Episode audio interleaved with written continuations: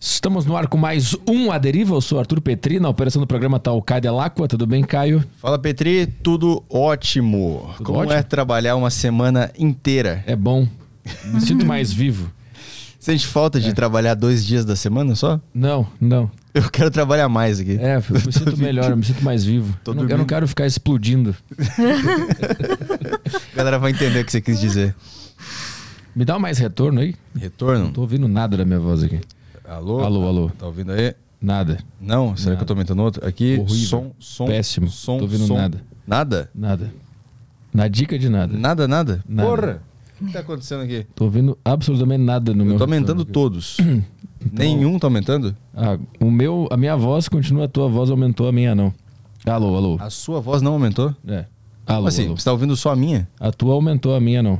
Alô. Que absurdo isso aqui. Fala aí, vai falando. Alô, teste som, a Deriva Podcast. Não, mas vai lá, faz, faz os recados aí, não tem problema. o que, tá pegando aqui. Mas vamos lá. Se você não quer explodir, assine Saco Cheio TV para poder mandar mensagens aqui no programa e interagir conosco e com a nossa convidada.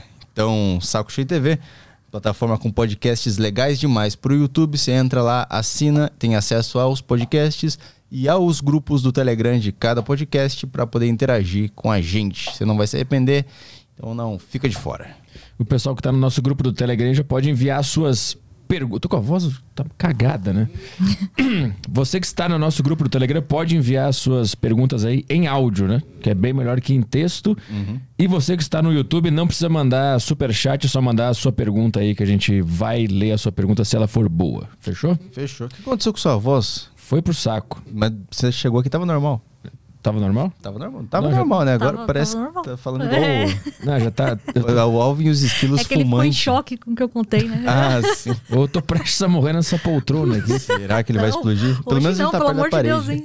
Vou ter que desinfetar essa, essa Ai, poltrona meu aqui. Deus. Vamos lá, que a convidada de hoje é a Clícia Mullet. Mullet, né, que você fala. Quase que eu falei Isso. mullets. É, pode ser mullet também. Ela trabalha na Biodecon, que é uma empresa de desinfecção especializada em risco biológico. É isso aí, né? Exatamente. A gente tava falando em off aqui sobre quando a gente morre, a gente começa a explodir. E aí a É. gente deixa o ambiente sujo, aí tu vai lá e limpa. Exatamente. Uma, uma das atividades é essa, né? Isso, exatamente. É tudo relacionado ao risco biológico, né? O que, que é risco biológico? É quando a gente se expõe a diversos agentes nocivos, né? A diversos micro-organismos.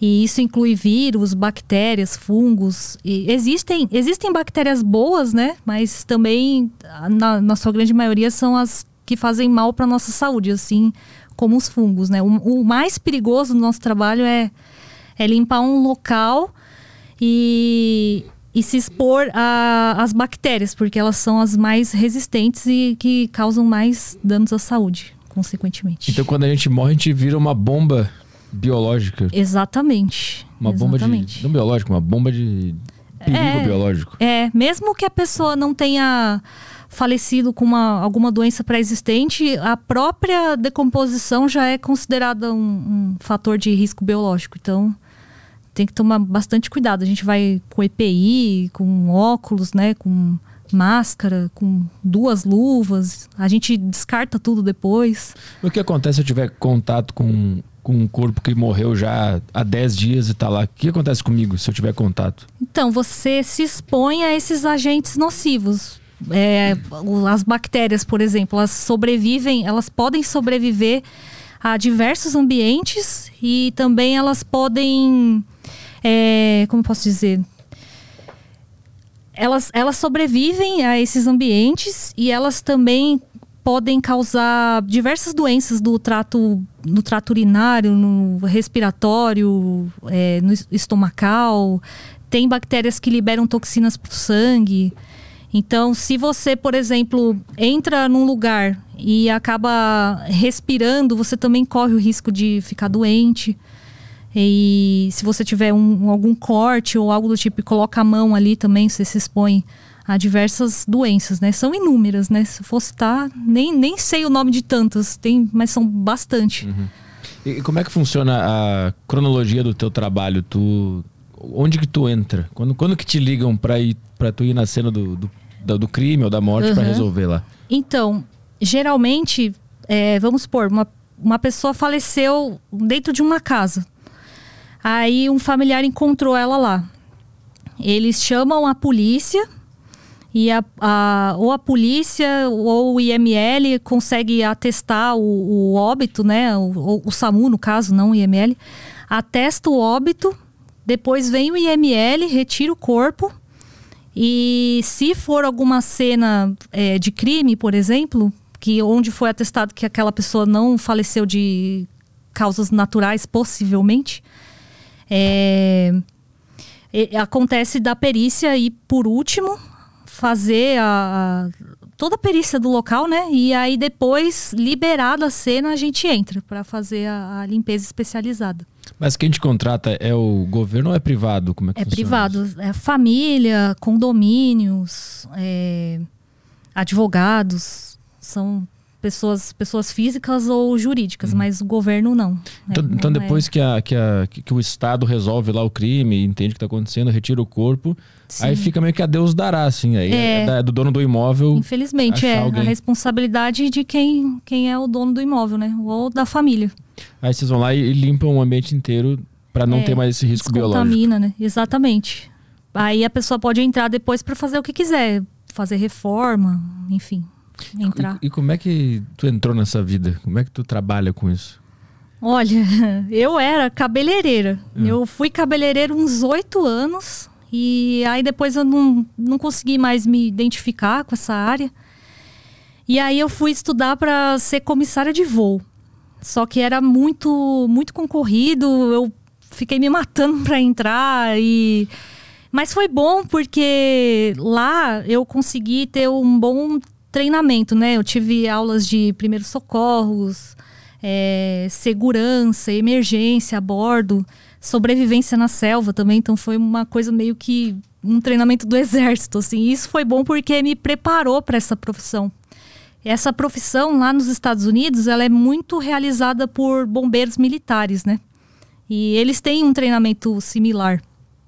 E isso foi legal porque é, a gente pega lugares que, além de ser extremamente salubre, você tem que ter muita força física, resistência tal. Uhum. Tem que entender um pouco de primeiros socorros também, se alguém passar mal, porque como a gente usa o macacão e ele é muito quente, e no calor, é, a gente. No calor principalmente, né? A gente acaba passando mal mesmo, né? Já vi de colegas de profissão que desmaiaram lá. Então você não pode nem realizar esse trabalho sozinho.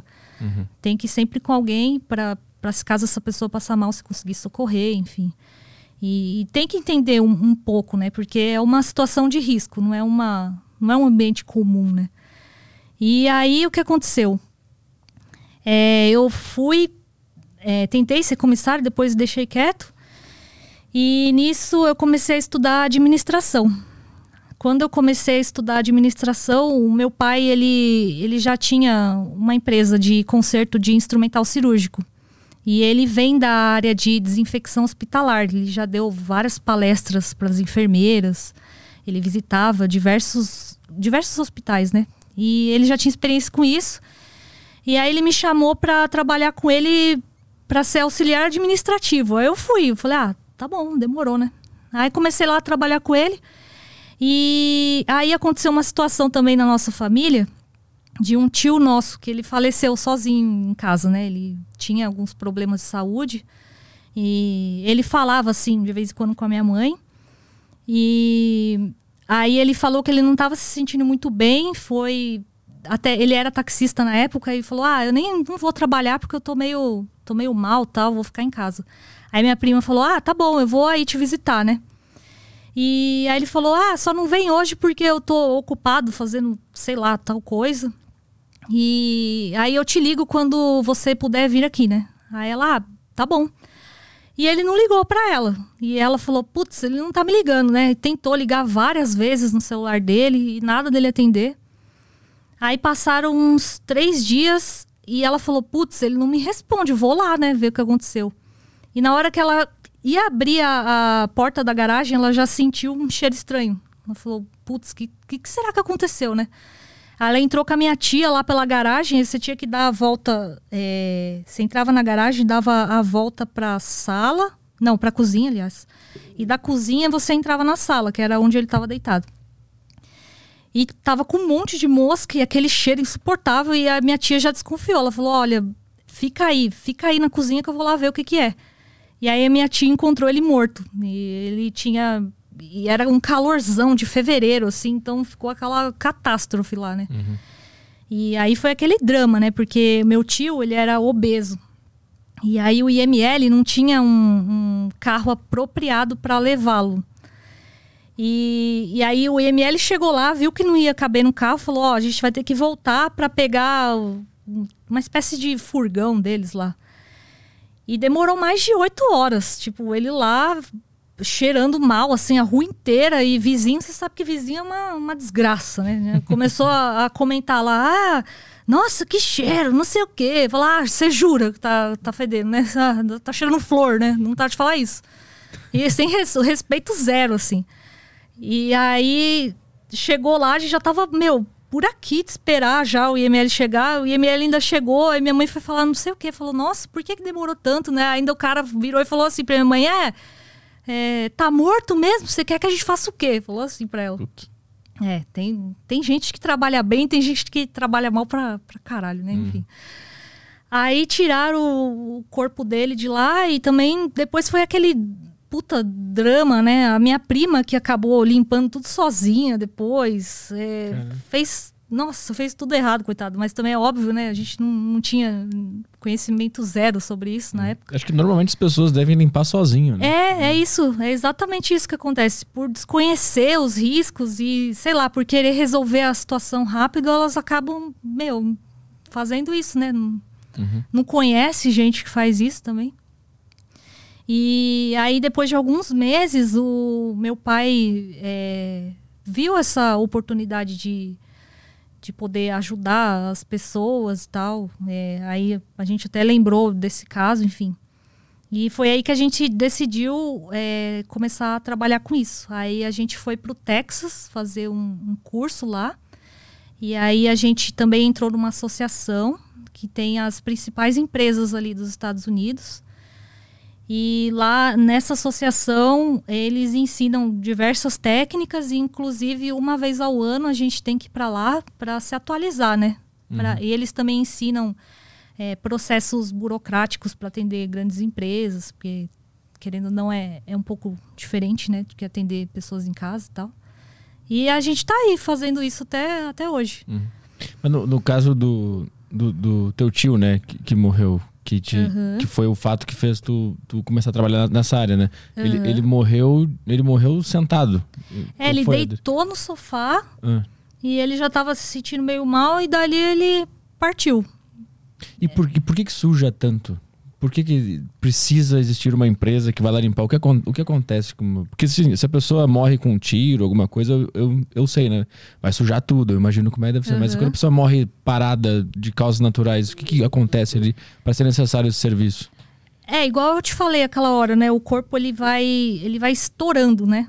E primeiro acontece o processo da autólise, que funciona assim. É, o nosso pâncreas e estômago vai liberando umas enzimas, que ela vai ali destruindo as células, assim que a pessoa falece, né?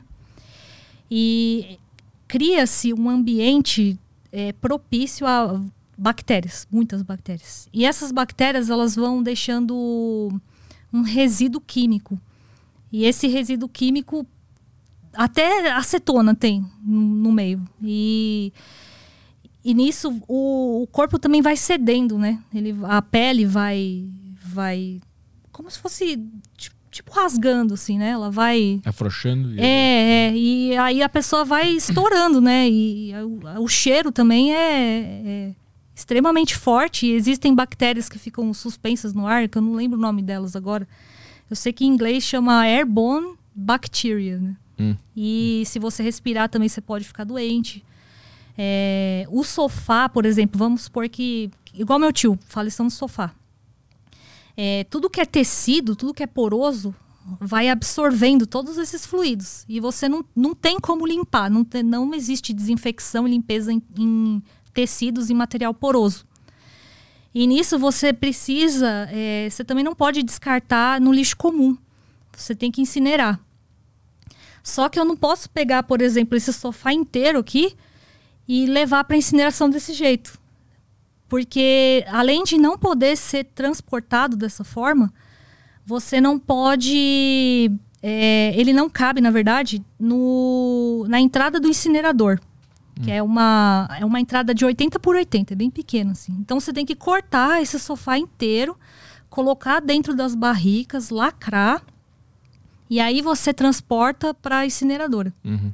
E é assim que é feito o, o- a logística né, correta de descarte ambiental. Então, se eu morrer nessa poltrona aqui, é, ela vai ser inutilizada se eu É, ficar já muito era. tempo. Quanto tempo pro cara começar a vazar e inutilizar o. Então, depende, depende de alguns fatores. Por exemplo, o, o clima, né? Se tiver muito calor, você vai derreter mais rápido.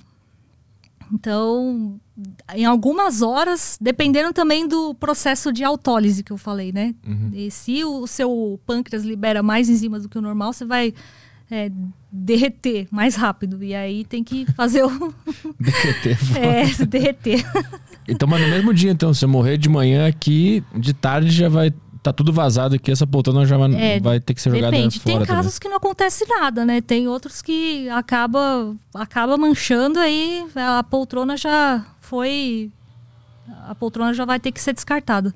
E tu falou também que o, o chão, né, e a parede, se o cara morrer encostado na parede, a parede também suga esse. Suga, porque é, é porosa também, né?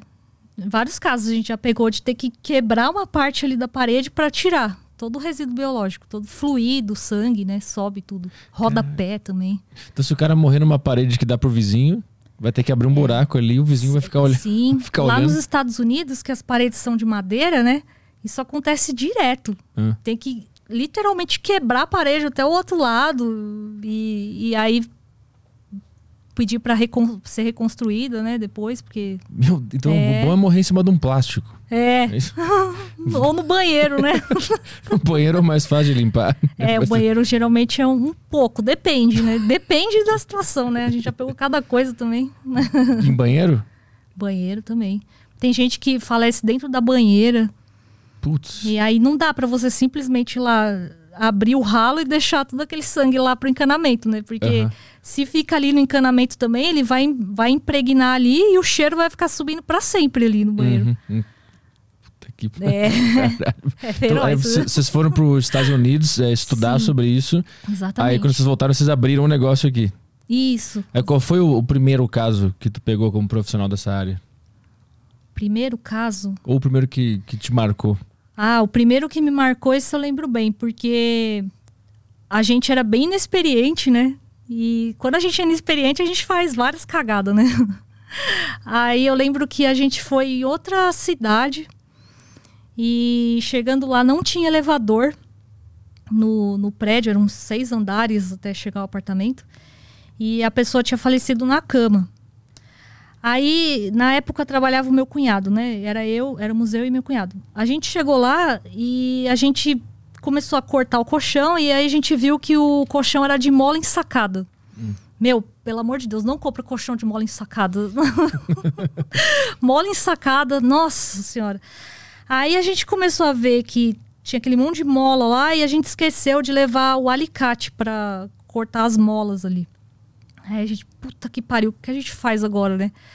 Aí a gente pensou, pô, vamos, sei lá, tentar, vamos enrolar num plástico e levar pra. E, e levar já, né? Pra, pra gente levar pra incineração, enfim. Só que naquela época a gente também não tinha a nossa van para colocar o colchão, era o carro do meu cunhado. E no, na mes, no mesmo dia, o, o meu pai tinha ido viajar, então ele não podia ajudar a gente com nada, assim. A gente era muito ferrado de grana, assim. A gente, putz, vamos pegar um caminhão pra gente colocar o, o colchão já, né? Que quem faz a. Quem leva pra incineradora é um parceiro nosso, né? Aí a gente coloca no caminhão deles, eles levam pra incinerar. A gente, ah, vamos chamar o fulano aqui, né, pra tirar. Só que a gente não tinha grana no- na conta pra pra chamar o caminhão que tinha que pagar antecipado pra levar pra lá. E aí a gente, puta que pariu, o que, que a gente faz agora, né? Ah, vamos enfiar aqui no carro e, deixa, e, e, vamos, e seja o que Deus quiser, né? A gente colocou o colchão dentro do carro, a gente teve que descer o banco de trás para frente. E aí o porta-malas não fechava. Hum. Aí a gente, meu, vamos com o porta-malas aberto ainda. Caralho, né? Aí a gente fala, ah, segura na mão de Deus e vai, né? A gente entrou no carro, e tinha um batalhão de polícia do lado, assim, do, do prédio. A gente, ah, era só o que faltava. A gente tá passando lá com o colchão fedendo um monte. Aí veio o policial e falou: o que, que esses dois estão fazendo com esse colchão aqui, né? Escondendo as evidências. É, o que, que eles estão aprontando, né? E pior que na hora que a gente tava passando com o carro, assim, tinha um policial já de farda, com a mochilinha, assim, nas costas, pronto para atravessar a rua. E aí ele ficou olhando assim, eu, puta que pariu, Francesco, agora, agora fudeu, agora a gente vai ser preso. Aí ele só olhou com aquela cara assim, que o porta-malas lá aberto, lá em cima. Aí a gente passou com aquela cara meio de meio de poker face assim, uhum. e aí ele não falou nada, a gente seguiu viagem. Foi, nossa, foi muita sorte aquele dia. e além disso, assim, lá era 220 a voltagem, a gente não tinha levado o transformador. A gente queimou um ventilador, a gente queimou uma máquina que era para desodorizar lá o, o, lugar. Nossa, foi só, meu, ladeira abaixo aquele dia. E aí a gente teve que voltar outro dia depois, a gente teve que arrumar nossa máquina, voltar lá outro dia para fazer a desodorização, porque a gente não tinha conseguido.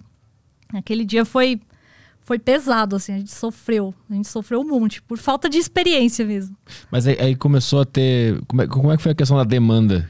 Já desde o início já tinha muita demanda ou foi crescendo ao longo do tempo? É, à medida que, que a gente foi é, meio que divulgando as coisas, né, foram aparecendo mais trabalhos. E também quando a gente começou a ficar é, melhor posicionado ali no Google, porque a galera acha a gente pelo Google, né? Uhum. Quem precisa vai, digita lá e acha a gente lá. Então, à medida que isso foi melhorando, a gente conseguiu fazer mais uns trabalhos. É que, é que eu nem sabia que existia esse serviço, né? é, né? Então eu fico imaginando que tipo de gente sabe que uhum. existe e, pra, e liga para vocês, como é que isso foi chegando nas pessoas, né? É. Foi por causa da rede social que vocês começaram a rede postar Rede social também, lá? é. E aí a gente fica naquele dilema, ah, postar ou não postar? Mas se a gente não posta também, as pessoas não sabem que a gente existe, né? Uhum. Então, algumas coisas a gente tenta colocar lá para é, ressaltar a importância, né, uhum. desse trabalho. Para a pessoa realmente não ficar doente, né?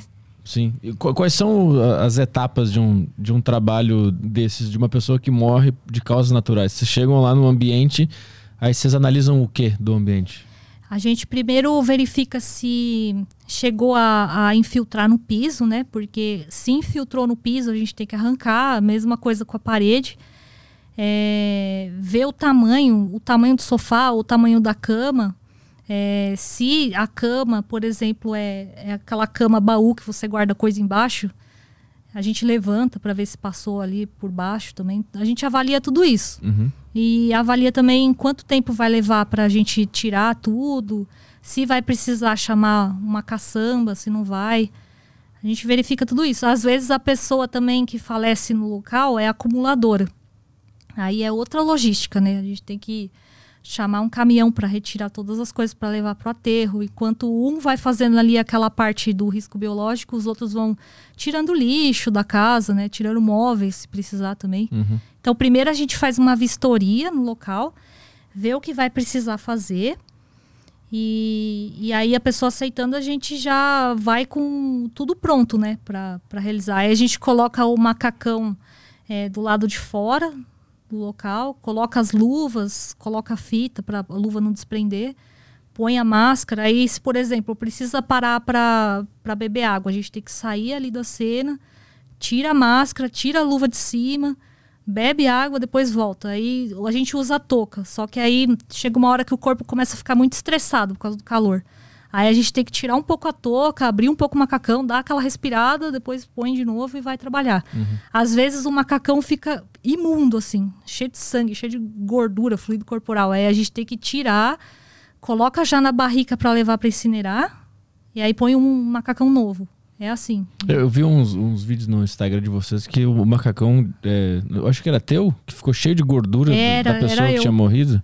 Era eu. Meu, é. Como, como é que é lidar com isso? É, como o teu trabalho, quase que semanalmente, tu tá lidando com, É. A podridão humana. É, é o lado mais podre, assim, do, É. do ser humano, né? Não é que é podre, é- eu já encaro isso como comum, sabe? É, um, é uma etapa ali que da vida da pessoa que foi embora, sabe? É, é como se fosse uma, uma enfermeira tratando um paciente ou um médico, né? A gente acostuma e aquilo... Eu, eu nunca senti nojo, pra falar a verdade, né? Nem no início? Nem no início, não. Eu já estava preparada, né? O curso prepara muito bem a gente, mas tudo bem que a realidade é sempre aquele que a mais, né? Uhum. Só que a gente tem a proteção. A gente sabe o que, que é que a gente está indo limpar. Então, Uhum. não tem. Não tem, ah, fiquei com nojo, vomitei. Não, isso nunca aconteceu com a gente. Não. O que que fica? Fica gordura? Fica essas, essas bactérias? É gordura, fluido, é, fezes. É isso que eu ia perguntar. Sangue. Fezes e urina também. Vaza É, tudo, né? Vaza tudo. Pele, às vezes a pessoa morreu no chão, a pele dela gruda.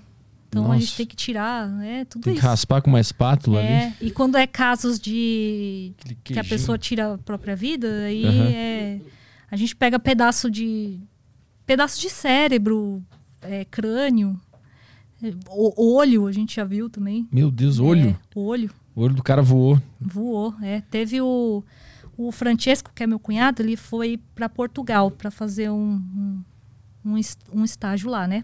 Com uma empresa que é. O dono é até amigo da gente e tal. E aí foi um caso de suicídio. O rapaz, ele deu um tiro de 12 na cabeça, dentro do banheiro. Aquela que explode tudo, É, né? é que a arma, assim, dependendo do calibre, ela entra e não, não estoura aqui atrás, né? Só fura. Só fura, é. Uhum. Agora, quando é tiro de 12, aí não tem, não tem jeito. Aí ele falou que entrou no banheiro, ele viu o olho, o dente, tudo espalhado lá no banheiro. É. Já pegou um desses assim? Assim, ó, parecido, que foi o, o rapaz que se jogou do décimo andar. Hum. Ele se jogou do décimo andar e aí ele bateu com a cabeça no mezanino. Quando ele bateu com a cabeça no mezanino, o cérebro dele, a- o crânio, voou para as duas janelas do primeiro andar. Tinham duas janelas assim, voou para cá e voou para lá. E uma das janelas estava aberta. E era o closet de uma, de uma senhora. E aí entrou cérebro, entrou crânio lá no Puta, closet né? dela. Ela entrou, ela, o que que é isso aqui, né? Aí ela olhou pra janela, ela viu o cara lá. Meu Deus. É, o porteiro falou que foi tão violento que o, o corpo dele encolheu. O joelho, tipo, foi parar aqui na costela. Aham.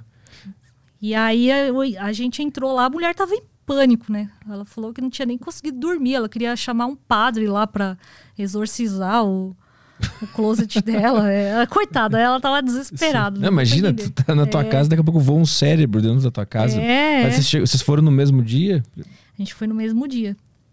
E aí eu, a gen- eu limpei lá por dentro do, do, do closet dela e ela falou que o porteiro até já tinha tirado algumas partes, assim. Aí a gente fala, não, é melhor não mexer, né? Meu Deus. É, não mexe, deixa, né? Eu sei que é difícil, né? Muito difícil, mas Uhum. tenta não mexer, né? E aí eu tirei as, o que tinha lá, né? Depois a gente foi limpar o mezanino, né? Tinha bastante sangue, tinha pedaços dele lá. Ficaram alguns pedaços na coluna também, na janela da outra vizinha que estava fechada também. Era um quarto de bebê ainda. Puta, né? É, teve que caiu também no aspirador, né? Foi desse caso que voou no aspirador É. de alguém também, né? É, voou no aspirador dela também. E voou em algumas roupas. E a, a senhora a senhora tinha uma boa condição financeira, tinha uns cintos lá da Gucci. Putz. É. Mas o que, que faz? Tem que tocar fora? Ou dá Ah, pra não- usar? Dá pra usar quando não é poroso, né? Aham. É, agora, se fosse. Se tivesse caído em cima de alguma roupa, aí, aí condena, né? Uhum. Tem, tem um vídeo desse, né, no, no Instagram, né? Que Esse tá tem. falando. Sabe dizer qual que é ali? Se ele rolar ali pra gente passar pra, pro É, pessoal desce mais ver? um pouquinho. Mais um pouco. Mais um pouco. Deixa eu ver, não tô lembrando muito bem. Desce mais um pouco. Ah, não. Será que tá mais pra cima? Deixa eu ver. Sobe mais um pouquinho. É um desses que tem não sensível, né? Não é? Que bota na tela pro pessoal ir vendo. Será né? que era esse aí que tá com o olhinho? É, pode ser Eu que seja do é- olhinho, Eu acho que é né? aquele ali da, da esquerda ali. É, esse aí. Eu acho que é esse. É, era esse aí. Aí a gente colocou a escada ali perto da, da janela. E a gente limpou por fora e por dentro. O cara, o cara caiu aí. É, caiu aí, ó. Aí tem luva ali do ML, tem, eles deixaram também o alumínio pra colocar no saco, né? Uhum. E aí os pedaços, ó. Aí tem até um pedacinho do cérebro que aparece daqui a pouco. Eu vi É. esse vídeo ontem Sim. ou hoje. É quando eu entrei no closet da, da senhora pra fazer a limpeza. Mas como é que fica a tua, a tua cabeça vendo isso aí? Ah, é, não vou dizer pra você que a gente não se impressiona, né? A gente também se impressiona. Ali, cérebrozinho ali. É, foi. E a gente se impressiona, só que a gente tenta sempre, meu, continuar com a nossa vida, porque não tem o que fazer, né? Não tem o que fazer. Mas isso aí tu precisa mas, trabalhar internamente para conseguir se distanciar disso? Ao longo da carreira, tu teve que ir É. trabalhando isso? Tem um acompanhamento psicológico essa profissão? Ou tu tem que Sim. procurar? Como é que funciona isso? É, se a gente tá vendo que a gente não tá bem, que isso tá afetando a gente, tá ficando muito estressado e tá, de repente, fazendo coisas que você não fazia antes, aí é a hora de buscar ajuda psicológica. Inclusive, isso é recomendado no curso né, Hum. que a gente fez. E tu precisou em algum momento? Por enquanto, não, graças É? a Deus. É que a gente tenta sempre levar, apesar da gente lidar com muita coisa difícil, a gente tenta ser sempre bem humorado, sabe? Uhum. É, a gente fica brincando entre a gente, não com a cena, não com as pessoas, né? Nada disso, mas a gente tenta levar sempre a vida com bom humor, né? Porque o bom humor, ele, ele cura tudo, assim. E a gente tenta também não se envolver demais. Se envolver até certo ponto, ser empático com a pessoa, respeitar a dor dela tal. Só que não a ponto de transformar aquilo num, num problema nosso, sabe? Uhum. Aí tem que ter esse jogo de cintura. Mas teve algum caso que foi difícil de fazer esse, esse equilíbrio? Que tu sentiu uma, uma. que tu sentiu um peso, assim, e tu teve que trabalhar mais forte para manter essa distância? Olha, teve o assassinato de duas meninas, duas jovens. Na verdade, uma sobreviveu e a outra acabou falecendo. Hum. É, foi o vizinho, é que elas moravam numa casa. Sabe quando o, o, o dono da casa constrói vários cômodos e cozinha, assim? Hum. Aí era uma casa de uns três andares e eh, tinha umas, acho que umas cinco, seis famílias morando lá. E aí no, no segundo andar tinha um casal com um filho de, sei lá, um ano e meio. Aí no terceiro andar moravam essas duas jovens, né? E um belo dia, essa a família que morava no andar de baixo, a mulher saiu com o filho pequeno. E o cara ficou sozinho. Aí o resumo da história, né? O, o cara subiu lá no apartamento delas para com a desculpa de que ele queria verificar o relógio de força, né? Uhum. E aí as meninas deixaram ele entrar. E nisso aconteceu uma briga, ele ele deu várias facadas nas duas assim. E uma acertou a jugular, a menina morreu, eu acho que ali mesmo. E sangrou muito. Eu nunca vi uma cena tão assustadora na minha vida. E eu não sei se você acredita em energias, assim. Eu sou espírita e eu, eu acredito muito nisso. E lá, a energia lá estava extremamente pesada. Uhum. Muito pesada. E começou até a me dar dor de cabeça, assim. Eu não estava aguentando ficar lá dentro. E aí era aquela dor de cabeça que dava até enjoo, sabe? Aí eu parava assim, não por causa do cheiro do sangue, nada disso. Mas não sei, eu não sei o que aconteceu que eu fiquei mal. Aí eu parava uns cinco minutos assim, dava uma respirada. E aí voltava a trabalhar de novo e aquele dia, nossa, me detonou assim. Eu, dormi, eu ia dormir pensando naquilo, falar, meu, como que o cara pôde fazer isso, sabe? Uhum. Mas a gente também não pode ficar pensando nisso para sempre, senão a gente não consegue mais trabalhar, né? Mas vocês, é, vocês sabem da história que tá por trás daquela cena ou, ou nem chega em vocês essa parte? É, então, eu fiquei sabendo muito por, por cima, assim, não, não fiquei sabendo muita coisa. Até que tinham duas versões, né? Uma das versões era essa, que ele, ele simplesmente inventou uma desculpa para entrar no apartamento delas, aí não se sabe se ele mexeu com elas. E tem uma outra versão também do, que ele já era condenado já. Ele já tinha feito isso com uma mulher. E e que ele ele na verdade ele agredia a esposa e a, uma das meninas acabou denunciando ele. Isso era o que hum. ele achava. Sim. Ele achava que as meninas tinham denunciado ele. Aí ele foi lá meio que se vingar, sabe? Sim. Uhum. E, e, aí eu não sei o certo como que foi o, o desfecho dessa história, mas enfim, o, o cara foi preso e a, uma das meninas sobreviveu. E ficou. Deve ter ficado traumatizado uhum. até hoje, né? Coitado. E, e para limpar essa a cena desse crime aí, quanto tempo demorou e quais foram as dificuldades? A gente chegou lá era mais ou menos uma e meia da tarde e a gente saiu umas onze da noite, mais ou menos. E a maior dificuldade lá é porque quando você vai limpar sangue, você não pega um rodo e passa. Você tem que agachar e ir limpando por sessões. Hum. E para não espalhar o sangue, né? Porque se você faz isso, você acaba espalhando. E a ideia é conter é, o risco biológico o máximo possível, né? E, e aí a gente tem que ficar aquele tempão agachado, o joelho dá daquela estourada depois, né? e lá era muito. Como tinham três andares, era um lance de escadas enorme. Então, toda hora a gente tinha que descer, subir, descer e subir de macacão. É, foi uma maratona, assim. Uhum. E de, foi bem exaustivo.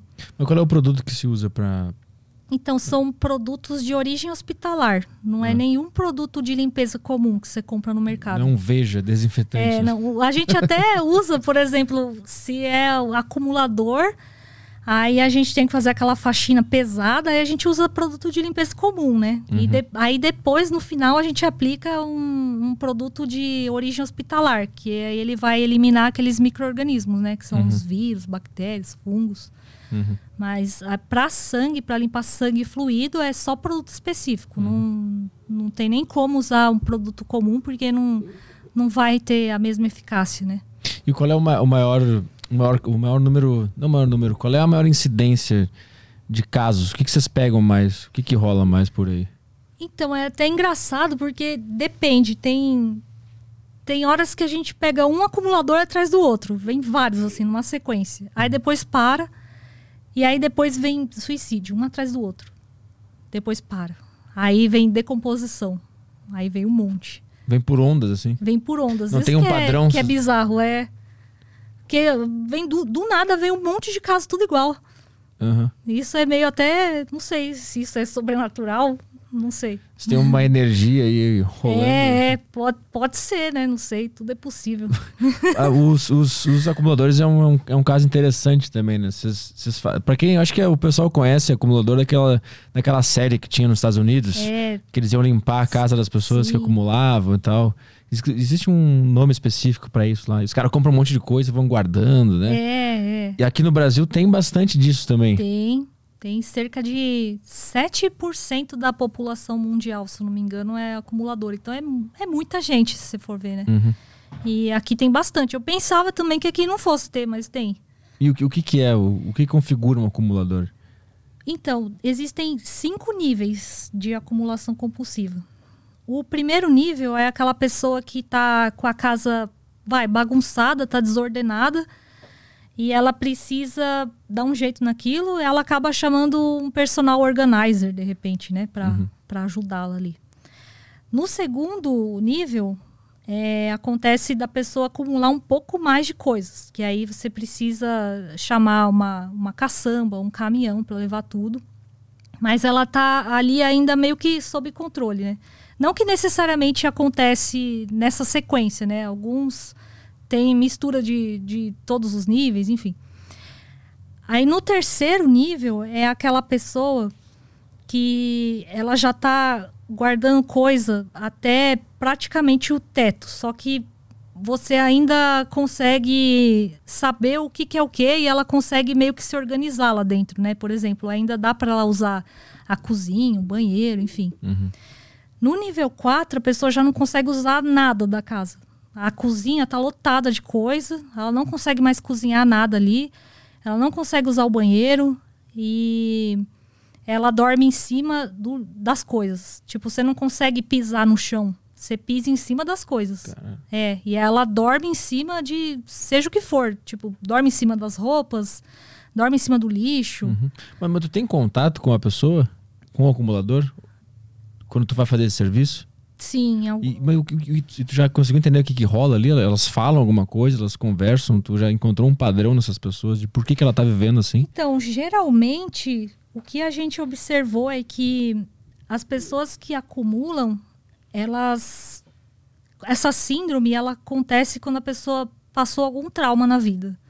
Alguma coisa ali no decorrer da vida dela aconteceu para ela começar a acumular.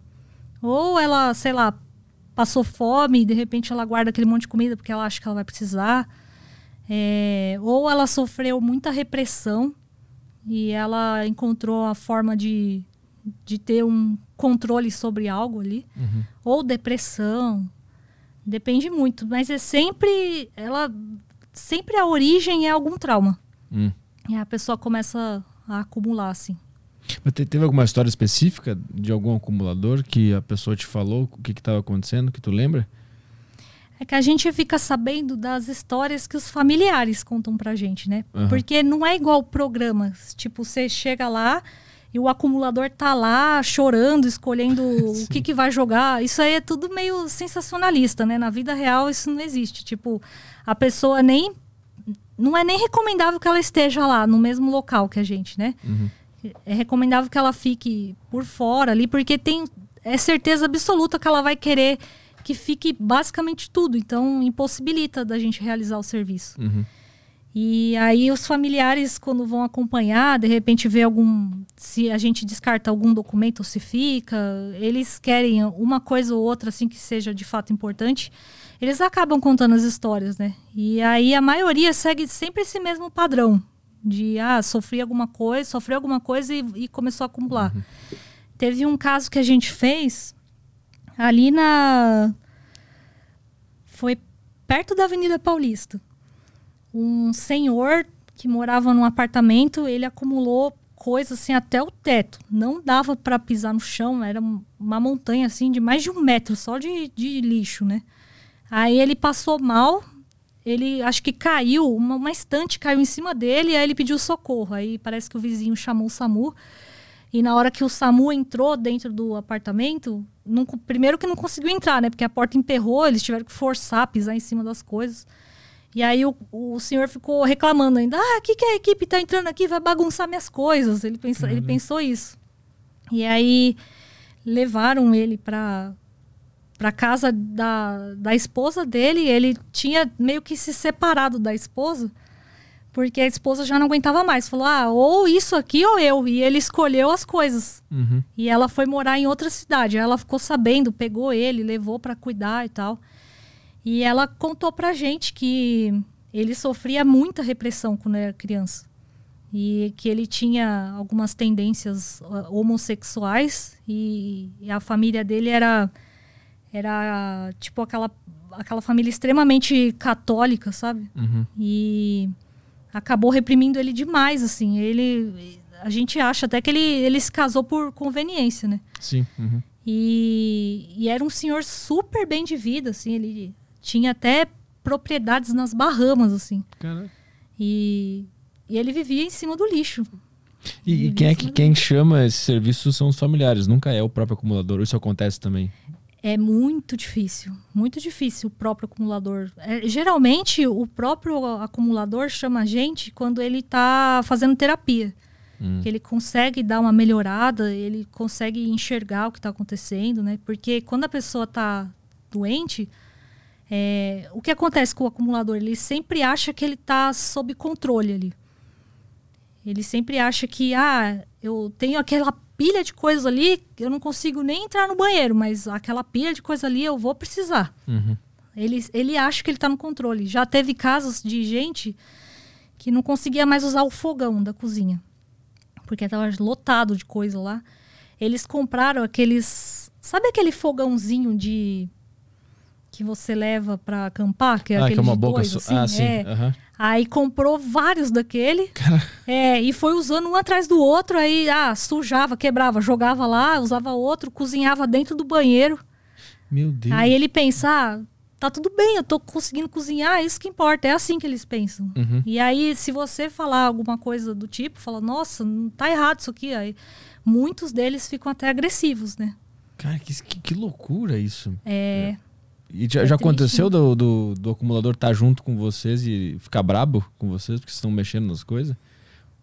olha.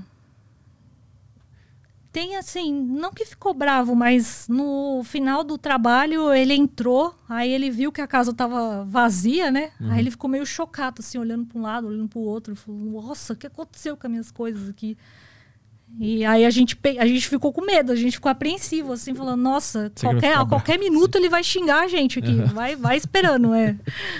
Que a gente pode pegar também uns vídeos de acumulação de acumuladores pra passar pra galera pro pessoal entender do que, que a gente tá falando, né? Porque É. falando não dá pra ter ideia do que, que é, né? mostrar, dá pra ter uma dimensão melhor, né? Do que, que é.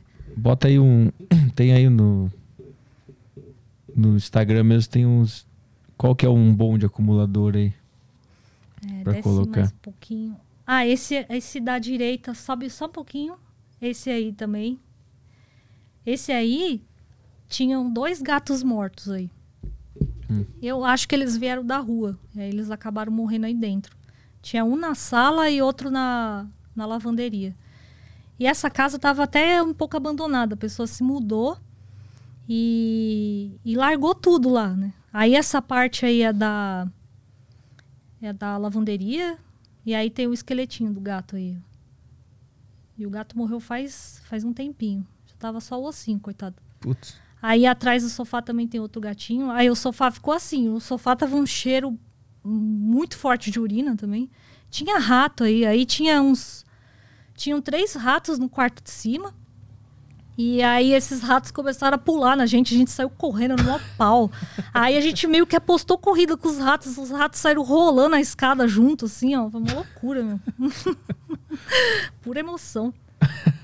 Já aconteceu também da gente pegar a VAP, que é uma lavadora de alta pressão. Aí o meu cunhado tacou a VAP no teto, choveu baratinha. Sabe aquelas baratinhas filhotinhas? As baratinhas voavam assim na minha cara. Pá, pá, pá, Eita, que legal. Tem aquele, aqueles vídeos dos. Que é um- uns apartamentos com um monte de saco de iFood, de Aí, McDonald's. esse do meio aí. Esse do meio aí? Isso. É, Olha isso aí. é. Esse aí a gente fez em um dia. Olha a quantidade de McDonald's. É, aí tava. Tava pesado também. Ó, refrigerante. É. A pessoa é tipo depressão, né, gente? Da pessoa fica deprimida, não quer, não quer saber de nada, assim. A pessoa só tá sobrevivendo ali, literalmente. Olha isso. É. É triste, é bem, é bem triste. E Normalmente isso aí acontece com, eu imagino, com pessoas que de, de condição financeira, né? Sim. Classe alta que Mas isso aí tem- acontece. Tem de vários. Olha o banheiro. Vários níveis sociais, viu? É? É. Não tem. E quando eu vi pela primeira vez, eu pensei, pô, como é que o cara tem tanta grana pra pedir tanto McDonald's? Foi isso que eu pensei hora. então, tipo, uma- um conforto financeiro a pessoa tem pra chegar nesse estágio, né? É. Tem. É isso. Quando a pessoa tá com um problema psicológico, ela tendo ou não dinheiro, ela, ela acaba fazendo a mesma coisa. Ele, não é nesse aí que aparece um monte de, de larvinha? É aí na geladeira. Olha, já abriu a geladeira ainda não? Vai chegar aí. O cara vai, vai desmaiar aqui. Olha lá, olha lá, agora, agora, agora, olha lá. É. E, As tem- larvinhas ali. e a gente já pegou piores já. Bem piores do que essa. Aí a louça dentro A do louça sofá. dentro do sofá. É. Cara, que loucura. E é sujeira de meses, anos, né? Não foi de um dia pro outro isso. Sabe quanto tempo que tava assim? Ele- Essa informação chega pra vocês também? A gente não sabe, mas a gente chuta aí que pelo menos uns dois anos. Cara, ó, agora parece um vídeo do quinto andar, aqueles do, É. do corretor. Pessoal, apartamento aqui de dois quartos, não aconteceu nada aqui, tá tudo É, bem. e a gente ainda perdeu a chave dessa casa no dia. Nossa, foi mó rolo. A gente teve que chamar o chaveiro para abrir a chave. Nossa senhora. E os vizinhos não reclamam do fedor? Reclamam.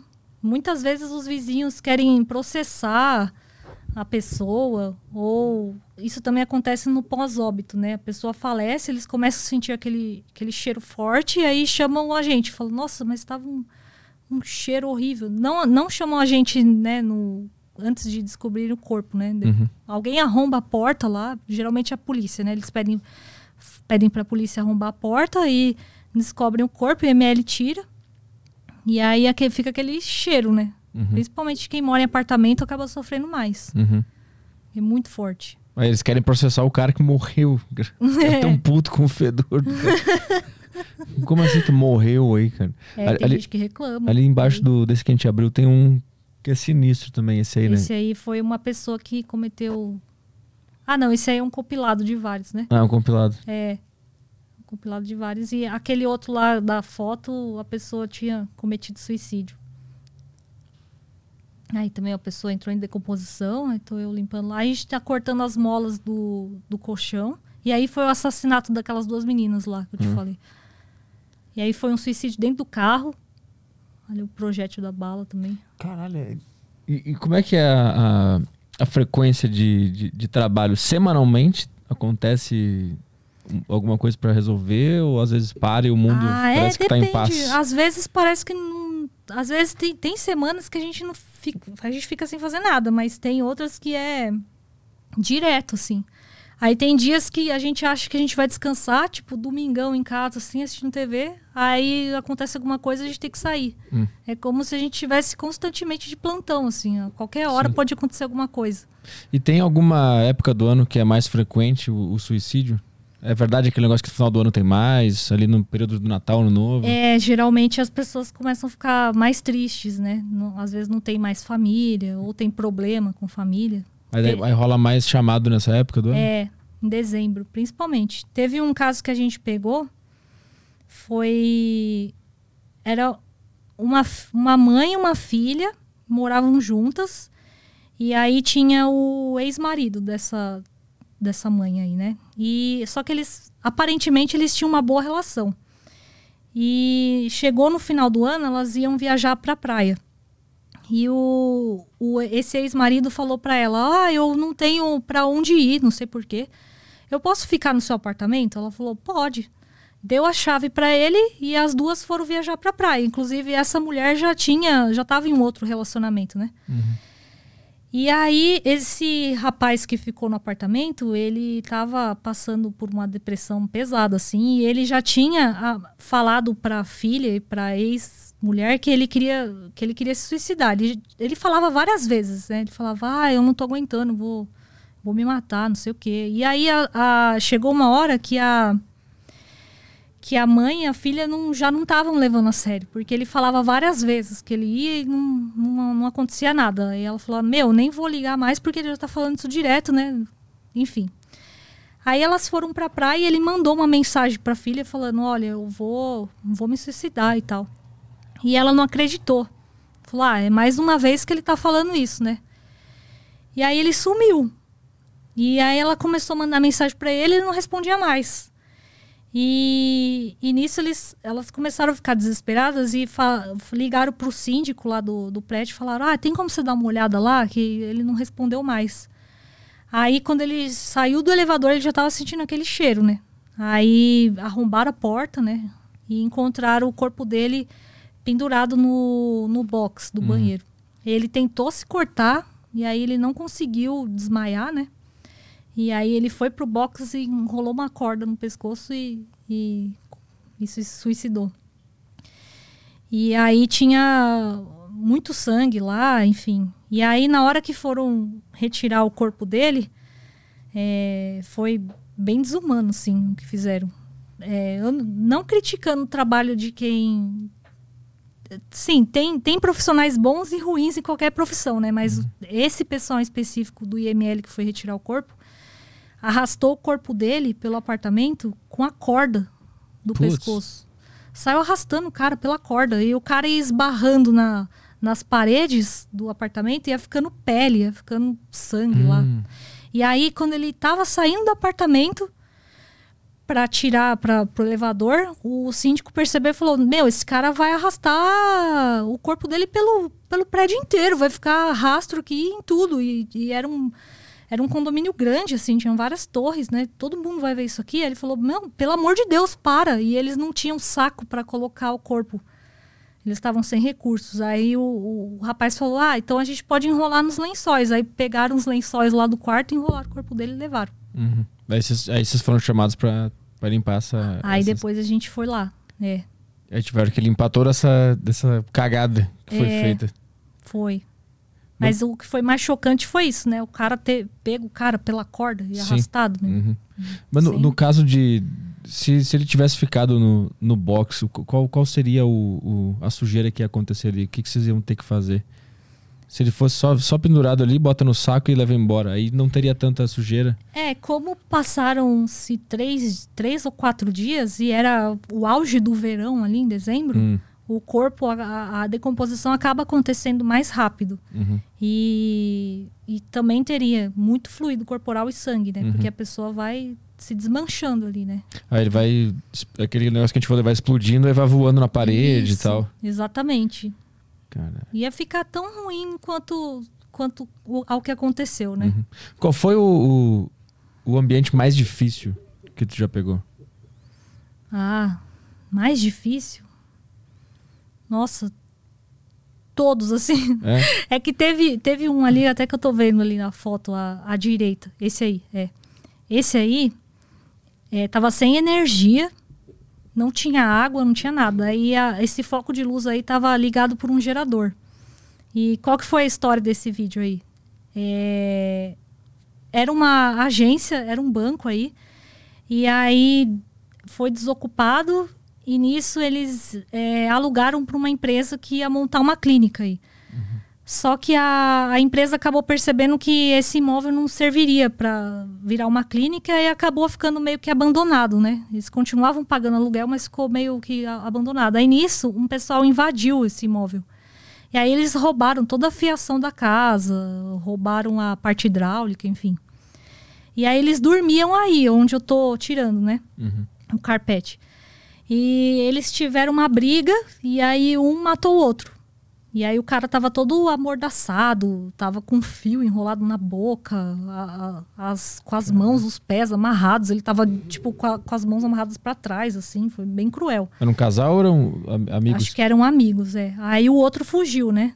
E aí depois, acho que de uma semana, encontraram o corpo dele aí. E aí a dificuldade maior foi que aí não tinha energia, né? Então não dava para enxergar direito. E o, o gerador faz muito barulho. Ele faz um barulhão, assim. Muito pior que carro, né? Faz um barulhão. E aí eu não tava ouvindo nada e tava enxergando pouco. E aí o restante da, da equipe tava fazendo a limpeza nas outras áreas, né? Que lá eles deixaram tudo sujo lá. Uhum. E eu fiquei com essa parte do, do risco biológico, tinha bastante verme e tal. E aí alguém chegava pra falar alguma coisa comigo, eu levava aquele puta susto, né? Era, era tipo um mini infarto toda hora, porque a pessoa chegava berrando assim, ó, oh! E eu não tava escutando nada, eu virava assim, e falei, nossa, agora o cara veio me pegar, né? Já, já rolou algum ambiente que, que não tinha o que fazer? não tinha o que fazer. Ele tipo, apodreceu de vez e tem que derrubar o imóvel, sei lá, tem que. É, então, é geralmente quando acontece com um acumulador compulsivo no nível 5, que eu, eu nem cheguei a falar ainda, né? Hum. Que o, o nível 5 é quando tem tanta coisa dentro da casa que a casa tá literalmente explodindo também, né? Começam a aparecer rachaduras na parede e a casa já tá condenada. Então aí é mais fácil vir a demolidora e levar tudo, porque já era. É, pode chegar a esse nível sim. Já aconteceu de ter que demolir uma casa inteira porque o cara acumulou tanta coisa que. Aqui, aqui não, mas lá nos Estados Unidos a gente ficou sabendo de um caso assim que uma casa já era game over, assim. É, Meu Deus do céu. E tem, tem alguma coisa divertida, assim, no sentido de, de, de leve? Vocês trabalham com alguma coisa leve, assim, que dá Olha. alegria de ir? Tem, tem alguma coisa assim? olha, só teve um caso assim de um um surto que teve numa brinquedoteca de uma doença que chama mão, pé e boca, é causada por um vírus, se eu não me engano. E aí a gente entrou na brinquedoteca e a gente ficou lá desinfetando brinquedinho, assim. É, foi isso, a única coisa que foi leve. É, foi, só isso. divertido, pelo menos. É, falou, nossa, que negocinho legal, né? Tô aqui limpando brinquedo, né? E, e na pandemia, teve, teve mais trabalho? Vocês trabalharam na Teve. pandemia também? Muito, muito mesmo. Muita desinfecção para coronavírus, né? Uhum. Então a gente foi em, vários lugares, até a indústria farmacêutica a gente foi. Uhum. fazer a desinfecção da fábrica inteira, assim. Mas aí quais, são as dificuldades? Imagino que seja mais fácil só desinfetar. é, geralmente é mais fácil. Não tem. É, é cansativo, mas é. Não, o ambiente tá limpo, né? É Uhum. só tirar o, o risco biológico no sentido de da pessoa poder contrair algum vírus, mas o lugar tá, tá limpo. Sim. É. Desde quando você trabalha com isso? Faz quanto tempo? Ah, já tem uns quatro anos. Quatro anos. É. Então, aí. antes, antes da, da, da pandemia que que a gente viveu Antes agora, tu trabalhou dois anos antes da pandemia. Que eu me lembre, sim. O que que, o que, que rolava de, de, de doenças, assim, de, de vírus? Era essa doença mão, pé e boca. É, desinfecção também é causada por vazamento de esgoto. Hum, Às vezes tem algum apartamento que tem retorno de esgoto, aí acaba vazando. E aí são, é, são vírus e bactérias oriundas das fezes, né? Porque a água do esgoto entra no apartamento inteiro. Às vezes também Putz. infiltra, igual no caso de óbitos, né? uhum. Então a gente tem que remover piso também. Putz, deve ser um transtorno pro cara que mora no, Ah, no certeza. Nossa. Não dá nem pra ficar morando lá, tem que Não sair, dá, né? tem que sair, é, tem que sair de imediato. Tem gente que ainda fica, né? Aí eu, eu oriento, eu falo, ó, se você ficar, você pode se expor, né? Ou, ou ficar doente. Aí teve, inclusive, um caso de uma, de uma senhora que ela, ela morava no primeiro andar, e isso acontece muito com quem mora no primeiro andar, né? Retorno do esgoto e tal. Aí aconteceu uma vez e ela limpou sozinha. Aí aconteceu duas vezes ela limpou sozinha. Ela sempre ia fazendo isso, limpando sozinha, até que um dia ela, ela caiu de cama, ficou muito doente. Aí ela falou: Ó, não dá, não dá mais. E aí a gente foi pra fazer a, a limpeza. Uhum. É, literal, é, as pessoas não fazem ideia, né, do risco. Acha que, ah, tá bom, eu vou lá, passo uma cândida lá tal. Sim. Mas é uma roleta russa. Você pode não ficar e você pode ficar. Uhum. E quando fica é sério, né? Teve um que me impressionou bastante no, no Instagram, que é o caso do hospital lá, que a pessoa tava com câncer e explodiu o tumor. Ah, foi. eu Ela nem era sabia de. que isso dava pra acontecer. É, ela tinha câncer na, na laringe. E não era no hospital, era. Era em casa, Era né? em casa, era. Tá mais pra cima esse. Era tipo home care. Isso. uhum. Ai, eu nem lembro onde é que tá esse vídeo. Ai, acho que tá um pouco mais pra baixo, viu? Acho que eu vou identificar se for passando aí, porque eu, eu vi hoje esse. Me impressionou bastante. É, deve, deve ser algum desses daí que tá borrado. Ah, vê esse então. É. É, vê esse. Vamos ver se é esse. Não, acho que não é esse não. Esse foi uma pessoa que faleceu no banheiro. Esse, não- Esse não, esse, esse também não. É um vídeo bem curtinho que a gente não conseguiu filmar muito bem nesse dia, mas tá mais pra cima. Tem essas cenas fortes também que pode ser, né? Pode ser também, é. Não, esse também não. Nossa, eu não lembro, gente. Eu coloco tanta coisa aí que eu não. Enfim, esse. Esse rapaz. Ah, esse aí, ó. Esse aí. É. Ele tava nessa cama aí de hospital e tava sendo tratado em, em casa. E ele tinha um tumor, né, na laringe. Aí um dia o tumor estourou. E aí vazou tudo isso aí. Ele acabou falecendo no hospital depois. Meu Deus do céu. É, ficou essa toalha aí tava encharcada de sangue, tava até pesada, a cama também ali, o lençol. Aí vai tudo pra incinerar isso aí, né? E a gente tem que limpar assim, agachado, de pouquinho em pouquinho, até sair tudo. E tem casos que a gente tem que voltar no dia seguinte, que pode ser que tenha algum vestígio em um lugar ou outro, e a gente acaba sempre encontrando um lugarzinho. Cara, que louco. Vocês usam alguma máquina ou é tudo na mão mesmo? A máquina é só para fazer a desinfecção e a desodorização. Mas de resto é tudo na mão mesmo. O grosso é na mão, mas é o que? É um grosso é paninho, na uma mão. esponja? O que, que é? É tipo um wipe, né? Um, um pano descartável. A gente limpa uma área e quando o pano fica encharcado, a gente coloca na barrica e pega outro. A gente vai pegando vários. Meu Deus. Olha isso. Eu nem E é imaginava assim. que isso podia acontecer. Estourar um tumor e, e dar tudo isso. Sim, é. Pesado. Cara, que loucura. Muito sangue, né? É muito sangue. A gente tem muito sangue. Vamos ver mais alguns, alguns casos aí do, do Instagram que tem um monte de coisa que a gente nem imagina. Esse aí foi uma senhorinha que faleceu. E olha só que engraçado que foi essa história, né? Ela ia passar o dia das mães com a filha e com um genro. Hum.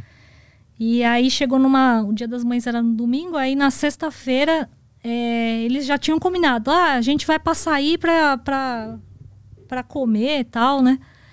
E aí ela falou, beleza. E a filha tinha que falar, mas não sei o que com ela. E, e ele não conseguiu mais falar com ela, né? Falou, ah, ela deve ter saído com as amigas, ela gostava muito de sair, né? E aí ligou no sábado de novo e falou, oi, né? Onde você tá tal? E nada dela responder. Chegou no domingo, dia das mães, e ela falou, putz, acho que minha mãe tá brava comigo, porque ela não, ela não quer falar comigo, né? Não quer. Eu vou, eu vou amanhã lá, né? Deixou passar o domingo e foi na, na segunda. E aí quem foi, na verdade, foi o marido dela. Ele subiu e aí ele ligando, ligando, aí ele escutou o celular dela perto da, da porta de entrada. Aí ele falou: Meu, alguma coisa aconteceu aqui. Eles arrombaram a porta e encontraram ela falecida. Sentada no. Sentada na poltroninha. Ela, É. ela tinha algum, alguma coisa ou foi natural? De velhice mesmo? Eu acredito que foi natural. Porque disseram que ela era super ativa, né? Uhum. Isso pode acontecer do nada, assim. É. A gente até fala, né? É, valorizem os seus familiares, não deixe de fazer as coisas que vocês querem fazer, de falar, de discutir. Porque um dia a pessoa ali tá. Ah, tô super bem. No outro dia ela não existe mais. É, co- como é que é, mudou alguma coisa pra ti, a tua relação com a vida, depois Ah, de trabalhar certeza. tanto com isso? Com certeza, eu evolui muito como ser humano.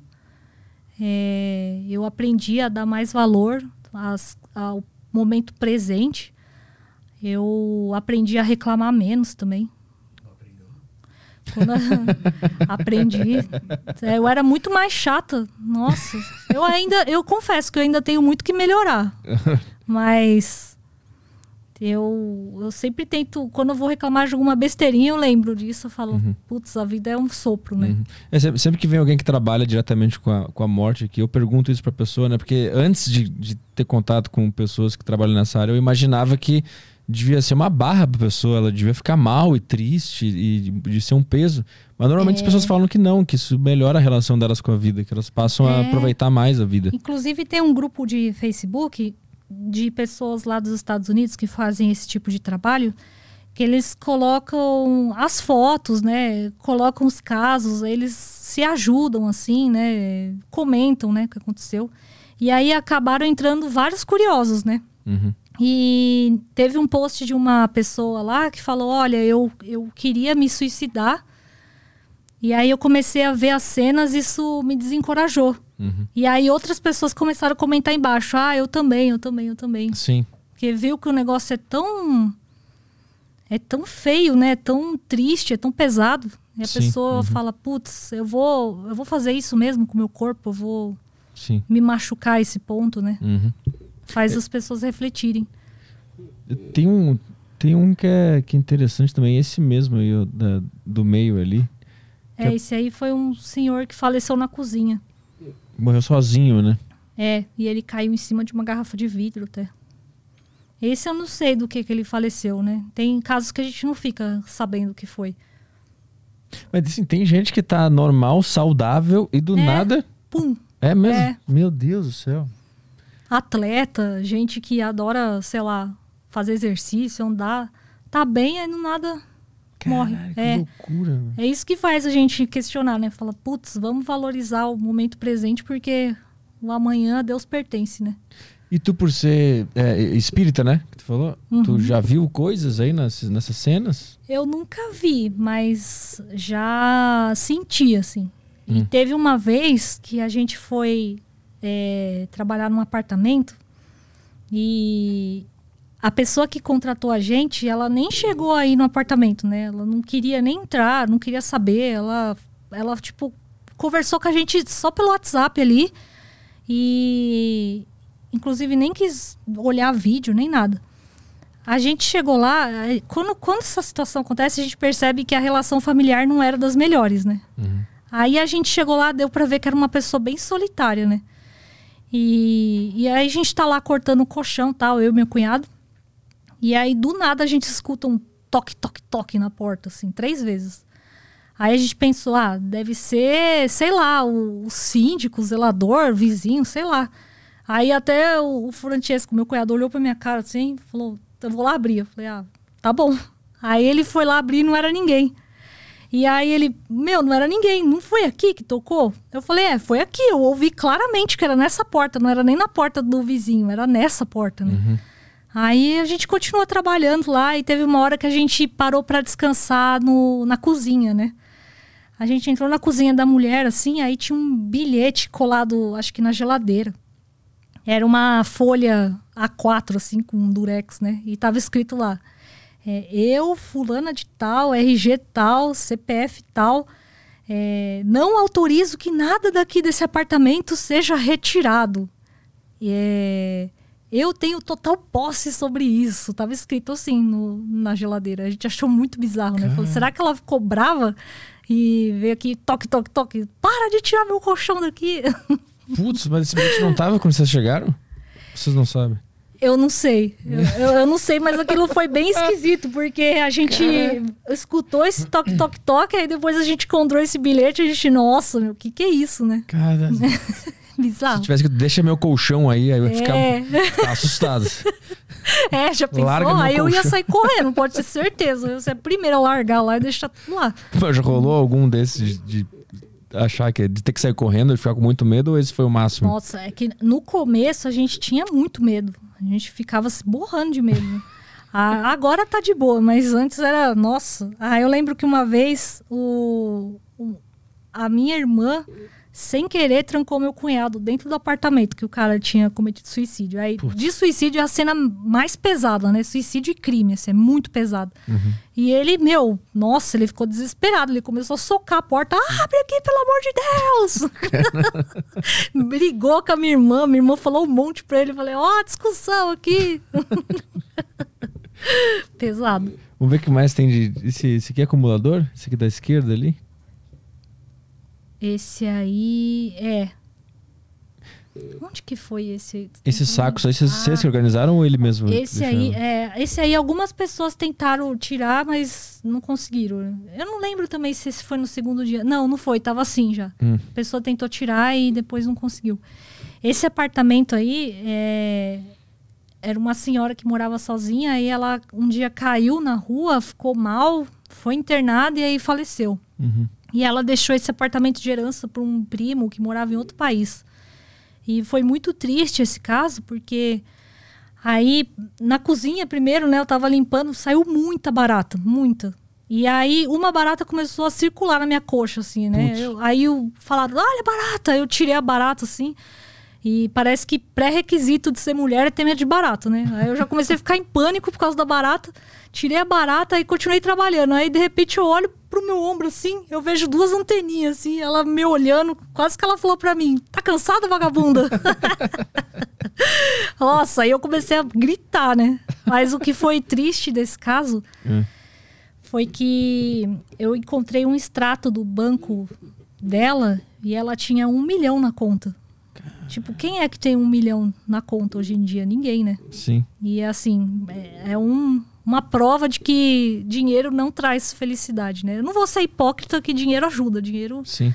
faz parte da nossa vida, né? Mas é, Cara, ela tinha um milhão e fato, tava virando aquela condição ali. vivia assim. O travesseiro dela tava preto, assim, de tanta sujeira. Meu Deus É, do céu. e com muita barata. Não tinha pouca, não. Muita. Então ela vivia no meio disso aí ela mesmo. vivia no meio disso. No- E, e tinha muita coisa que ela comprou nos anos 80, assim, novinha, dentro da caixa.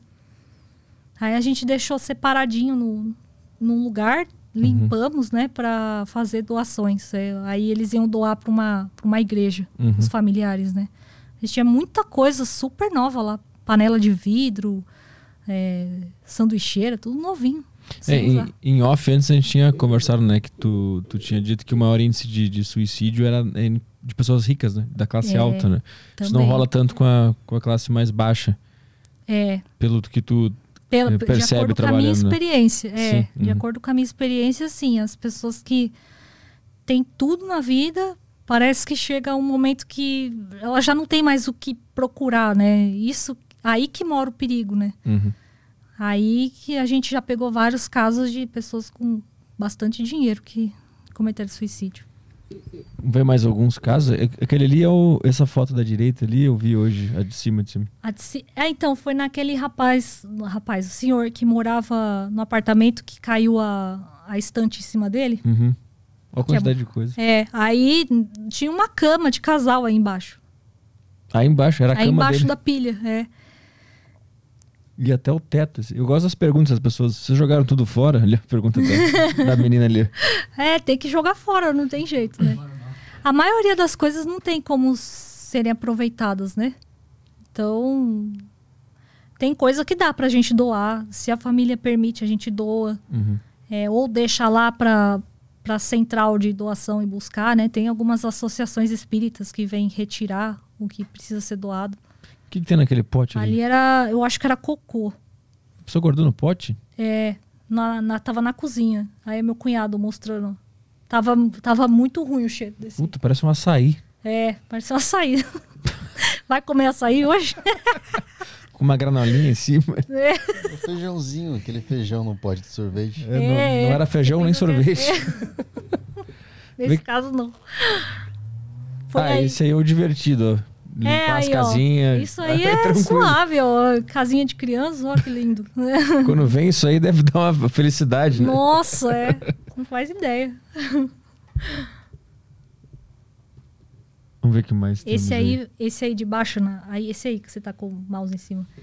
Esse aí foi um, um coreano que foi assassinado. Ele tava em casa, aí a irmã dele eh, desceu pra passear com o cachorro. E nisso subiu um cara pela janela do primeiro andar e entrou em luta corporal com ele, puxou a faca e acabou matando ele aí. Esse caso foi muito triste, porque na hora que eu tava limpando o sangue ali, eu olhei pra. Era tipo uma prateleira, né? Tinham várias fotos ali dele criança, dele com as irmãs. Nossa, foi. E, é, foi um dos primeiros nossos, né? Então foi, foi Uhum. bem marcante, né? Impactante. E como é que é a, a- que tipo de licença tem que ter para ter uma empresa que trabalha com isso? Como é que funciona a regularização?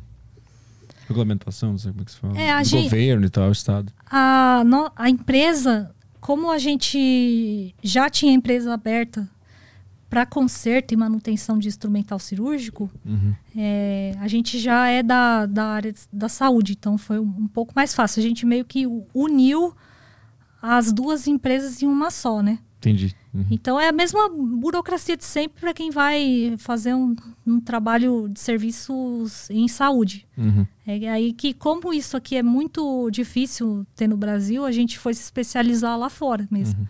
Né? Que a gente trouxe todo o conhecimento para cá, mas para a abertura da empresa é o mesmo, mesmo procedimento de uma empresa de serviço de saúde mesmo. Uhum. Tem, tem quantas empresas a mais tem no Brasil? São a única? São poucas? Sabe como é que é a Então- taxa de concorrência? Certificado que nem a gente, só, só a gente, né? Uhum. E das outras eu não sei, mas parece que tem entre cinco ou seis empresas que fazem isso também. Aí atende só São Paulo ou o Brasil inteiro? Como é que funciona? A gente, você É. pergunta? A gente, a gente só consegue atender São Paulo, é, Rio de Janeiro e Curitiba. Esse é o raio que a gente consegue atender. Uhum. Aí outros estados, infelizmente, não, porque fica, fica inviável, né? E existe algum, algum padrão de, de, de, de bairros, assim, de casos que acontecem mais em bairros ou em cidades? Ou é tudo, acontece em Tudo, todos os é. lugares? Tá acontecendo geral, assim. É bem aleatório. Eu sei que São Paulo, se eu não me engano, ainda é, eu acho, a cidade com o maior índice de problemas mentais do Brasil, né? Então, Ah, é? Não sabia. imagino que São Paulo tenha mais suicídio, por exemplo, Rio de Janeiro tem mais outra coisa, Curitiba é outra coisa, mas tu não percebe esse padrão. É, em São Paulo, realmente, acontece bem mais. Até eu acredito que pelo número de pessoas também, né? Sim, também, né? É. Vamos ver se o pessoal tem perguntas aí no, no nosso Telegram. Bora, tem alguns áudios aqui. É, só queria pedir eu Só vou pedir ali. pra. você- Ah, pega lá? Valeu. É o quê? Quer que eu pegue? É que tem um fone pra ouvir o áudio da Ah. galera. Beleza. Obrigada. Deixa eu achar o Telegram aqui.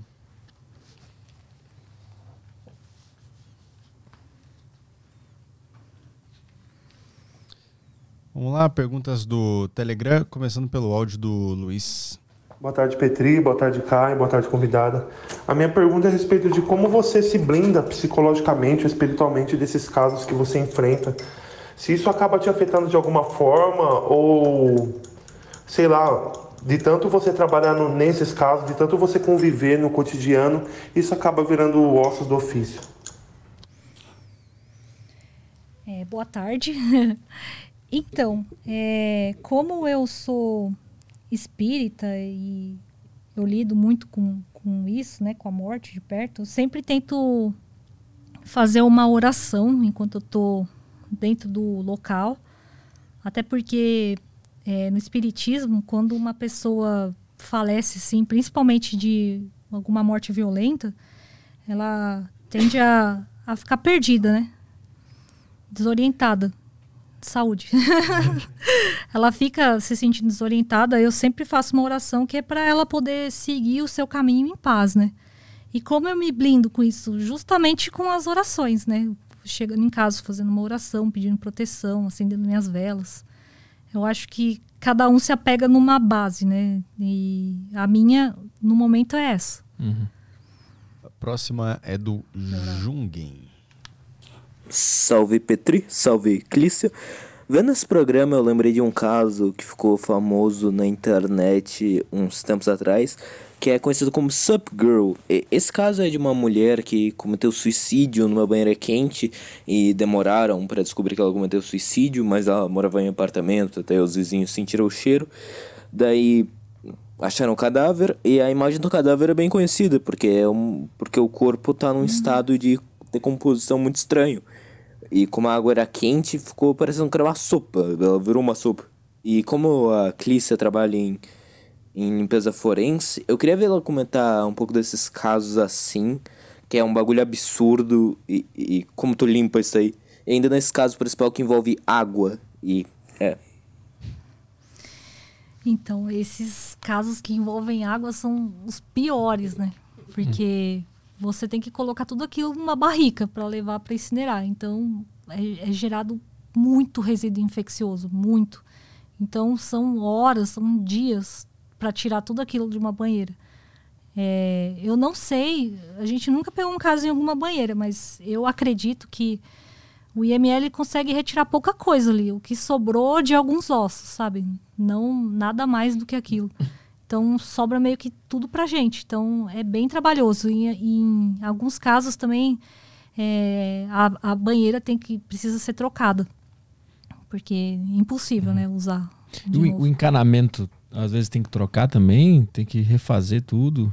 É, se chegou a vazar, sim, porque o fluido ele, ele fica ali, né? Ele impregna ali. Uhum. Então a casa inteira fica um, um, cheiro insuportável, ainda mais pela quantidade de dias, ainda mais por ser numa banheira. Esse é, eu acredito, na minha opinião, casos em banheira são sempre os piores. Vê mais pergunta aí? Próxima do Fruit Juice. Boa tarde aí pra todos vocês. Nossa, velho. Nossa, velho. Regrava aí. Não, bota outro. É horrível isso aí. Eu acho que ele é uma inteligência artificial. ele tá falando do além, esse cara. É o Cauã agora. Bom dia. Nossa. Nossa, será que zoou aqui? É, acho que foi o computador. Hein? Calma aí, deixa eu ver o que, que foi aqui.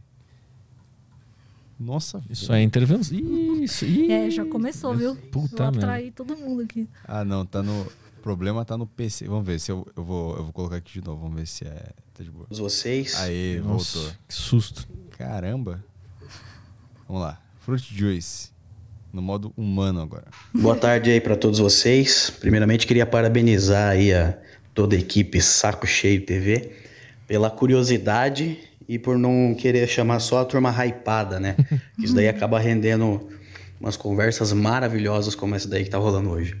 E a minha dúvida para Clícia é se vocês costumam pegar muitos casos de acidente de trabalho Hum. E se sim, qual tipo de acidente que são os mais comuns? Os mais macabros, fazendo favor. Abração aí para todo mundo. Então, é, teve caso de acidente de trabalho é sempre quando envolve máquina, né? Aí teve um, um caso de uma pessoa de uma empresa que ligou pra gente de um rapaz que perdeu o braço numa máquina. O braço dele ficou todo destroçado, né, dentro da máquina. Só que para essa limpeza, primeiro precisa aí o, o perito do INSS, né? Para averiguar o que aconteceu. É, para também a empresa não sair 100% ilesa, né, disso. Uhum. E, e, assim, o que, acontece, o que geralmente costuma acontecer é gente que prende membro em máquina. E esse, o caso que a gente pegou foi esse, que a pessoa destroçou o braço dentro da máquina, coitada. Ficou inválida, né? E acidente de trânsito vocês pegam também?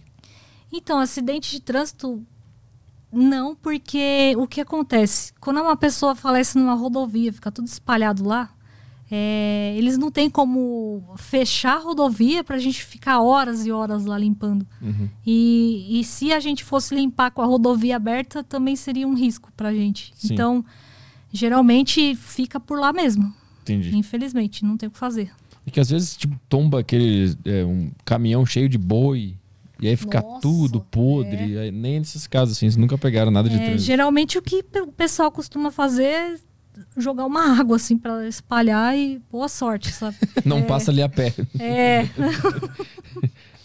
é, fogo. Próximo áudio, Cauã. Bom dia, Arthur. Bom dia, Caio. Bom dia, Clícia. Eu queria perguntar pra Clícia se, se tem algum momento de diversão no trabalho dela. Porque num trabalho desse, a gente não imagina que tenha tem algum momento que você se divirta, ou sei lá, se você dê risada no meio do seu trabalho. Então eu queria saber se, se tem um momento desses que você, você se sente bem fazendo esse trabalho, você se diverte, se sorri. O parquinho, né? É, a gente acaba se acostumando com aquilo que não é para se acostumar, né? E a gente faz piadas entre a gente mesmo, a gente fica contando coisas cotidianas, fica um tirando sarro da cara do outro. Que nem o, o Pedro, meu marido, ele tem uma mania de ficar batendo a cabeça em tudo que ele vê, né? Tudo. Ele tem que bater a cabeça em tudo quanto é lugar. Aí ele- esses dias ele bateu a cabeça numa cama lá que tava cheia de sangue. Aí, eu, aí a gente começa a dar risada, a gente não aguentou. Falou, mas meu Deus, você é muito distraído, cara. E a gente começa a dar risada na cara dele.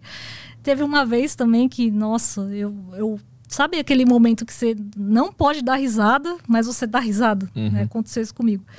Foi naquele que o rapaz se jogou do décimo andar. É, eu fui pegar a escada para colocar na janela. E tô eu lá é, fazendo, tirando os pedacinhos lá da janela. E o, o Pedro, meu marido, tava segurando a escada, né, pra mim. E não era tão alto assim, mas se caísse ali ia dar uma machucada, né? E eu- ele tava lá segurando a escada e tinha um pedacinho de cérebro colado na coluna, né? Na- do lado da janela. E eu não tava conseguindo alcançar aquele pedaço. Eu falei, ah, eu vou tentar aqui bater com o wipe pra ele cair ali no mezanino e eu pegar, colocar na barrica. Depois eu coloco a escada lá perto pra eu limpar.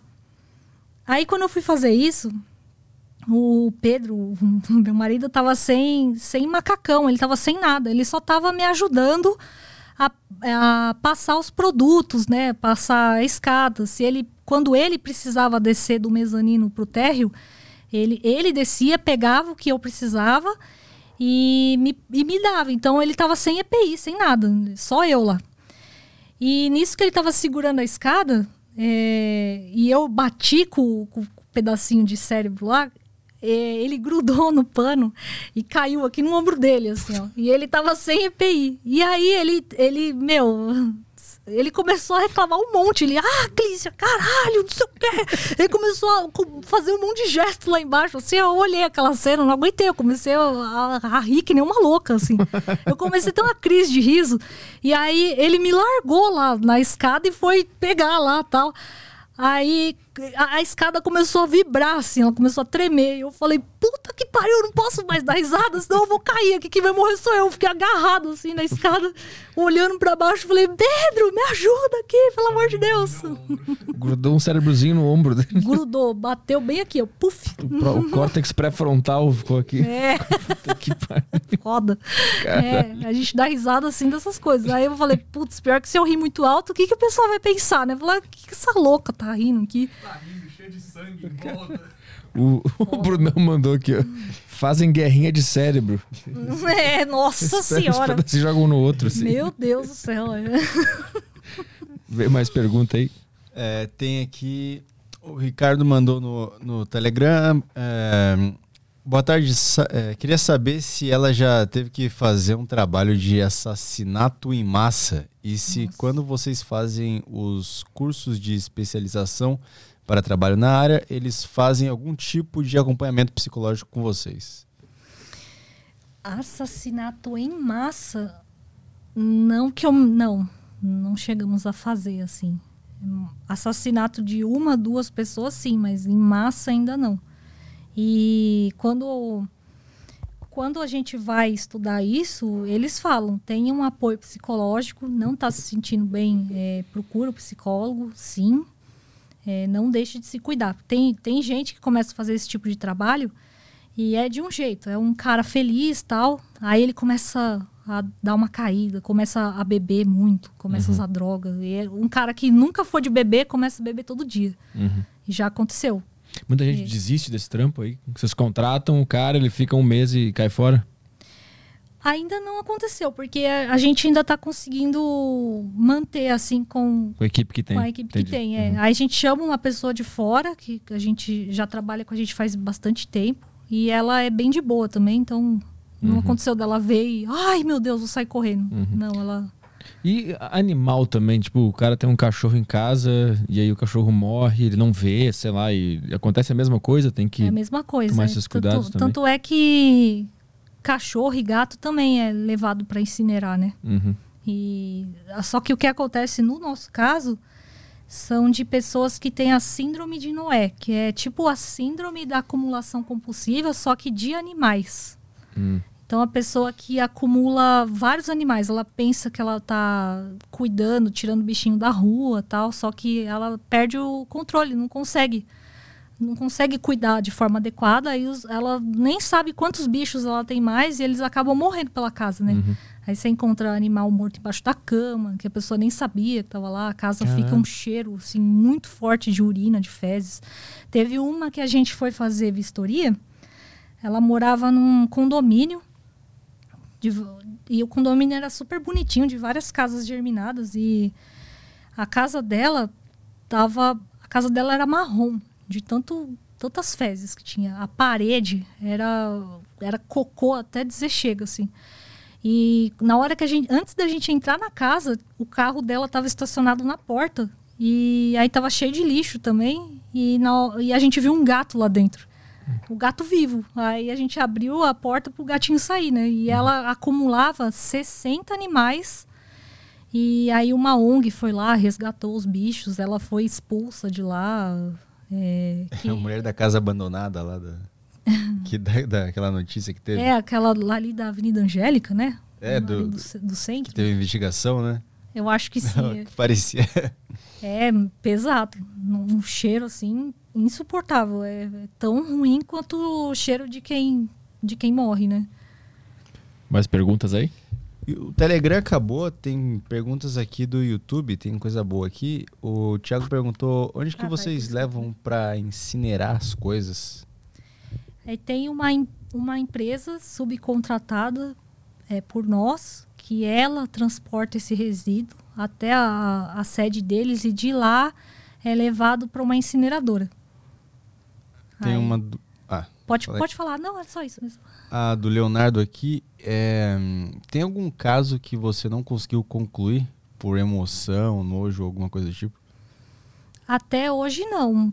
Apesar, todos são muito difíceis, né? São dá muito trabalho, é um trabalho muito pesado, mas a gente não, não arriou ainda não. E tem uma do Marcelo que ele acabou de mandar. É, Tem algum produto doméstico que tira o odor de sangue? Ele falou que já teve que limpar a poça de sangue e o odor ficou por vários dias. Fica. Ó, é, O cara querendo dica aí. pra- é- Ele tá com é o corpo lá na forte. casa até agora. Olha, de produto doméstico, eu sinceramente não conheço. Que a- até os que a gente usa, a gente já pena para tirar o cheiro, porque a parte mais difícil é tirar o cheiro. Uhum. É muito, muito difícil quando o odor impregna ali. E doméstico, meu, não, não conheço de verdade, porque é muito complicado mesmo tirar o odor. Vinagre, nem pensar. Ah, no vinagre não faz nem cócega. O neguinho branco aquele. Nem cócega. É Até pior o cheiro, eu acho. Mas qu- quanto tempo demora pra conseguir tirar todo o cheiro? Qual foi o pior caso, assim? Olha, tem tem lugares que fica tão ruim o cheiro que leva mais de dois dias pra gente conseguir tirar. É, eu achei que eu achei que ia durar mais. É, é um bom tempo, né, para conseguir. Depende. Tem uns que ainda fica um restinho. É que que acontece também, né? Tem o a- apesar da, de- do cheiro sair de lá, tem o odor psicológico. Às vezes a pessoa tá tanto tempo ali respirando tanto aquele odor que aquilo meio que fica na cabeça dela. E ela às vezes acha que tá sentindo aquilo e na verdade não tá. Então, às vezes a gente chama alguém de fora para entrar, sentir o cheiro, ver se ela tá sentindo algum cheiro anormal. Uhum. E aí a gente consegue ter uma- um bom parâmetro de como que tá, né? Se a gente conseguiu tirar, se ainda não. Naqueles casos de, de, de acumuladores, tu já teve que se envolver na história no sentido de que a, a família entra em contato e aí a- a- eles usam, usam vocês para desabafar, para falar com vocês. Ah, todos praticamente. É? Né? Falar, ah, eu não sei mais o que eu faço. Já a gente tenta ajuda psicológica, a pessoa não aceita. É, teve um, um caso que a pessoa falou pra gente que é, o acumulador era casado há mais de 20 anos com uma psicóloga e, e- e a mulher desistiu dele, porque não, tinha, não tinha jeito. Então, às vezes, se a pessoa não quer, aí fica extremamente complicado. Tem casos que a gente só consegue fazer quando a pessoa já faleceu. Que ela faleceu, deixou o imóvel lá com um monte de coisa e a família precisa, né, tirar tudo de lá e aí eles chamam a gente. Na verdade, é a maioria dos casos. Quando a pessoa está viva, é muito difícil ela deixar. Hum, A maioria dos acumuladores que vocês resolvem é da pessoa que já faleceu, não a pessoa que está viva ainda. É, Uhum. a maioria. Tem, tem Entendi. gente que tá. É igual eu tinha te falado, quando a pessoa tá no tratamento psicológico, ela consegue, ela dá uma boa melhorada. Uhum. A gente já pegou um caso de um, um rapaz médico que acumulava e ele foi buscar ajuda e ele melhorou bastante. A gente conseguiu limpar. Depois ele teve uma recaída. Um ano depois a gente voltou lá para limpar de novo e depois ele conseguiu se restabelecer. Foi um caso assim, de sucesso. Tem mais pergunta aí? Tem mais uma no Telegram que entrou aqui do Ricardo. É, ele perguntou a respeito de operação policial no morro. Se nesses casos a sua equipe é chamada para fazer limpeza. Nunca fomos chamados para esse tipo de trabalho. Acho que envolve mais aí o Estado nesse caso, né? Eu acredito que sim. E teve uma aqui que eu acho que vale a pena a gente ressuscitar essa pergunta, que é já pegou algum caso envolvendo um anão? Ah, sempre o anão, né? Porque ninguém... ninguém- Todo vídeo tem um anão, né? Ainda não, mas Não? eu aviso. Aí. Estamos há dois anos nessa. É, nunca ninguém pegou nenhum caso envolvendo anão. Ou eles entenderam alguma coisa sobre a vida ou eles não existem. Eles É. não existem. Eles são um delírio da gente. Ai, caramba. O dia que sair eu vou, eu vou colocar lá para vocês verem. Ah, então, a, a empresa Biodecon, ela trabalha com a decomposição, que é quando a pessoa morre sentada num Morre. sofá, de causa natural. Sim. Qual foi o lugar mais é, inusitado que uma pessoa morreu de causa na- natural? Tipo, no banho, cozinhando? Teve alguma coisa do tipo? Ah, já teve falecimento no banheiro. E teve um da, daquela senhora que eu falei que ela faleceu rezando, né? Hum, uhum. É, era uma poltrona, tipo essa aqui, só que sem a- o apoio, assim, tipo uma namoradeira, sabe? É, aí o que acontece? Ela morava sozinha e ela tinha um cachorrinho. Aí, é, quando a gente estava lá cortando o sofá, a gente reparou que a mancha do corpo dela não estava entre todo o sofá, só estava num pedaço, tipo eu aqui sentada, estava nesse pedaço. E tinha pele no chão, assim. Tinha marcas de pele no chão. E aí a gente começou a achar estranho. Falou, ué, será que ela faleceu sentada, né? Esse aqui? Esse aí, é. Aí o sofá tá um pouco arrastado, aí não dá pra ver a parte do, do- da pele ali no chão, talvez alguma manchinha ali. E aí a gente tava conversando com o sobrinho dela e ele falou pra gente que ela tinha o hábito de orar antes de dormir, toda noite, se não me engano. E a, a porta entre a cozinha e a sala era uma porta de correr e ela não gostava que o cachorro ficasse com ela na sala no momento que ela fazia as orações. Aí ela deixou o cachorro na cozinha. Ela foi lá, fechou a porta lá de correio e foi fazer as orações. E tudo deu a entender que ela faleceu dessa forma, porque na frente da poltrona tinha um móvel com vários santinhos ali. Ela tirava todos aqueles santinhos, colocava em cima da, do, daquele móvel ali, é, ajoelhava no chão ali no sofá e orava. E a, a gente acredita que foi nesse momento que ela partiu, né? Porque a marca do joelho ficou no chão e ela encostou com a cabeça no banco. Cacete. É, E o- mas e o, e o cachorrinho? Sempre tem essa pergunta. É, né? o, o cachorro, ela foi encontrada depois de três dias, aí por sorte tinha água e comida pro cachorro. Uhum. E, e aí ele tava vivo lá, deu tudo certo, tiraram o cachorrinho. Tem outra foto nesse post mesmo aí. Esse aqui? Ah, não vi. Aí. Aí foi, a- o piso era de madeira. Então acabou infiltrando aquela parte ali que ela tava de joelho, né? Então a gente teve que cortar essa parte aí. Meu Deus, eu não imaginava que quando a gente morrer a gente ficava vazando tanto assim. Vaza muito. E teve uma foto aqui é de uma cama, deixa eu ver se eu acho. A cama tem vários. Tem uma, putz, acho que é um pouco mais pra baixo. Mas é que uma vez eu fiquei num hotel e a Putz. cama, Nossa, a tava cama meio estranha. tava meio estranha. Tem um colchão. tu Tava Ah, assim, ó. Tava desse jeito a cama. Meu assim? Deus! Aham. Tava desse jeito. Que cidade foi isso? Sorocaba. Sorocaba? Aham. Quer dar o nome Mas do tava com hotel? cheiro forte. Não quero tomar processo. Tava não. com cheiro ruim? Tava com cheiro Não, ruim. eu vi através do lençol que tinha uma mancha. Puta que. E aí eu puxei, olhei e tinha uma mancha tipo essa. Ai, ai, Um ai. pouquinho mais clara. Eu, eu pensei, tá, ah, talvez alguém vomitou, não sei, mas não era. É, Era, ou às era- vezes tá, sei lá, vai ficando manchado com o tempo e fica assim. É porque o cheiro é muito forte. Não dá pra Ah. tirar o cheiro. Provavelmente não era, né? É verdade. Tomara, né? Ah, Às vezes a gente pega uns hotelzinhos aí que, pelo amor É. de Deus. Nossa senhora. Fazer show no, em cidade do interior do Paraná. Puta, uns lençol marrom. Aquele que coça. Pega uns beira de estrada aí, né? Meio estranho. É. Lá, quando fiz show agora no, em Ponta Grossa, fiquei num hotelzinho lá que com certeza alguém morreu naquele hotel. Ah, Vixe, certeza. Era antigão, então. E É. essa, Ah. essa percepção a gente começa, a gente vai afiando né, ela, né? Você entra no lugar e fala, alguém morreu Alguém aqui, eu morreu tenho aqui." certeza. Muita gente morre dormindo?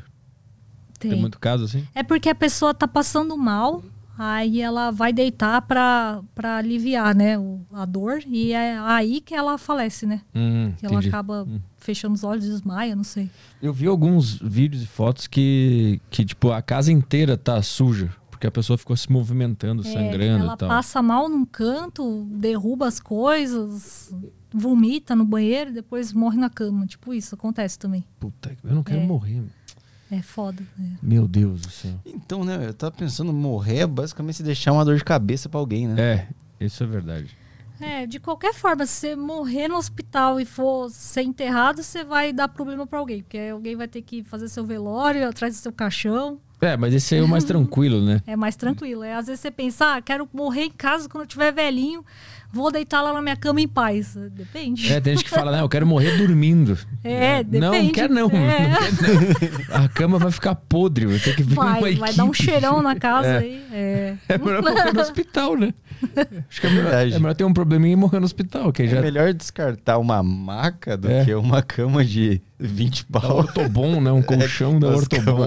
cama- Cara, É que a maca ela, é, ela foi desenvolvida para isso, Pra tu né? quase Tanto é morrer, que né? o, o- revestimento da maca de hospital é, é- é liso, assim, justamente para não vazar fluido para dentro do colchão.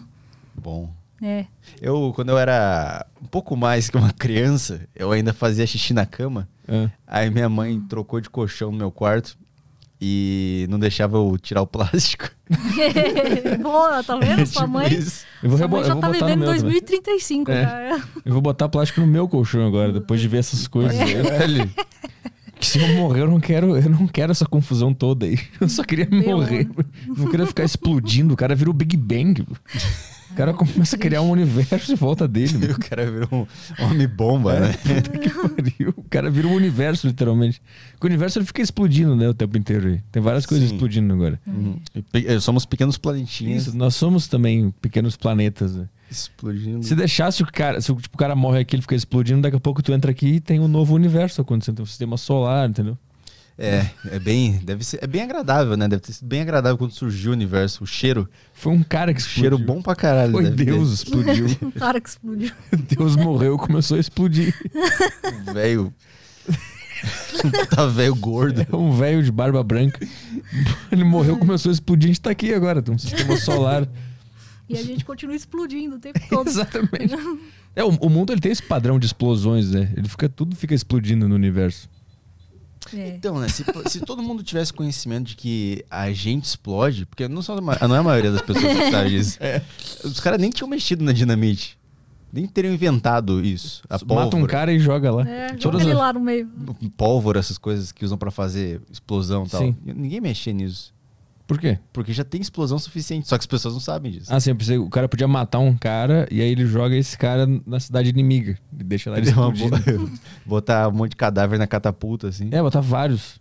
Só que não tem um pavio pra você acender e. O pavio você sabe que a hora que acabar, É. descer o foguinho, ele explode. É a bomba silenciosa, né? Se jogar 50 caras num, num lugar e deixar eles explodindo, tudo, tudo, tudo morto já. Putz! É capaz de tremer o prédio? Ou não chega a Nossa senhora. Meu Deus. Tem uma Tá pegadinha ficando boa. sombrio esse assunto. Tá ficando agora. Tá Mais ainda, é. Qual pegadinha? Uma pegadinha boa, assim, pra você fazer um corpo. Tipo assim, sabe aquelas pegadinhas do Jackass que do nada explode uma parede, assim? É. Nossa. Você pode botar um corpo dentro de uma parede, cimentar, e aí do nada, bah! Puta, pior que teve um caso desse no, no Rio de Janeiro. O cara matou a mulher e, e cimentou ela. No... Ah, eu vi isso É aí. o goleiro nossa. Bruno. Não, o goleiro Bruno foi cachorro. É. Não, ele, ele cimentou ela na parede mesmo. É. Mas aí descobriram. Se, fica, se ficasse ali, ia começar a explodir, ia começar a vazar e iam descobrir, né? É, eu não sei se estoura com essa força toda, é, mas provavelmente vai, vai vazar. Certeza. Certeza que vai vazar. Começar a dar aquela Vai dar rachadinha. uma né? infiltração ali na parede e vem aquele cheirão forte, né? Aí não tem como esconder. Mesmo com concreto, né? O concreto também infiltra bastante. A tarefa de esconder um cadáver, ela é bem difícil. É. É, a perícia descobre também, viu? Tudo. né? Não adianta vocês me chamar pra limpar alguém não que vocês querem matar, porque a perícia vai descobrir. Esquece essa ideia. Não vai matar ninguém não, pelo amor de Deus. Tem aquele episódio do Breaking Bad lá que eles. Eles derretem um corpo no ácido. Ah, é verdade. É igual Isso aí. a série lá que saiu agora, do canibal americano. Aham, sim. Ele joga o corpo da galera no ácido lá. Pesado. Eu fiquei. Agora, quando eu assisto filme de terror, é muito pior, né? E também agora tu sabe o que é verdade e o que é mentira. Né? Tu fala, isso aí não tem como acontecer. Quando tu vê um É, filme. Nossa, mas é aterrorizante essa série, pelo amor de Deus. É E eu do- assisto ainda, eu fico imaginando a cena, o pessoal falando, nossa, que cheiro é esse? Eu já, nossa, eu já entro em pânico ali. O filme é 4D pra ti, né? É 4D, exatamente, é bem pior. Nossa, uma coisa é você ver pela TV, outra coisa é você ver de perto, sentir. Já pegou casos desse aí do cara tentar esconder corpo, de um.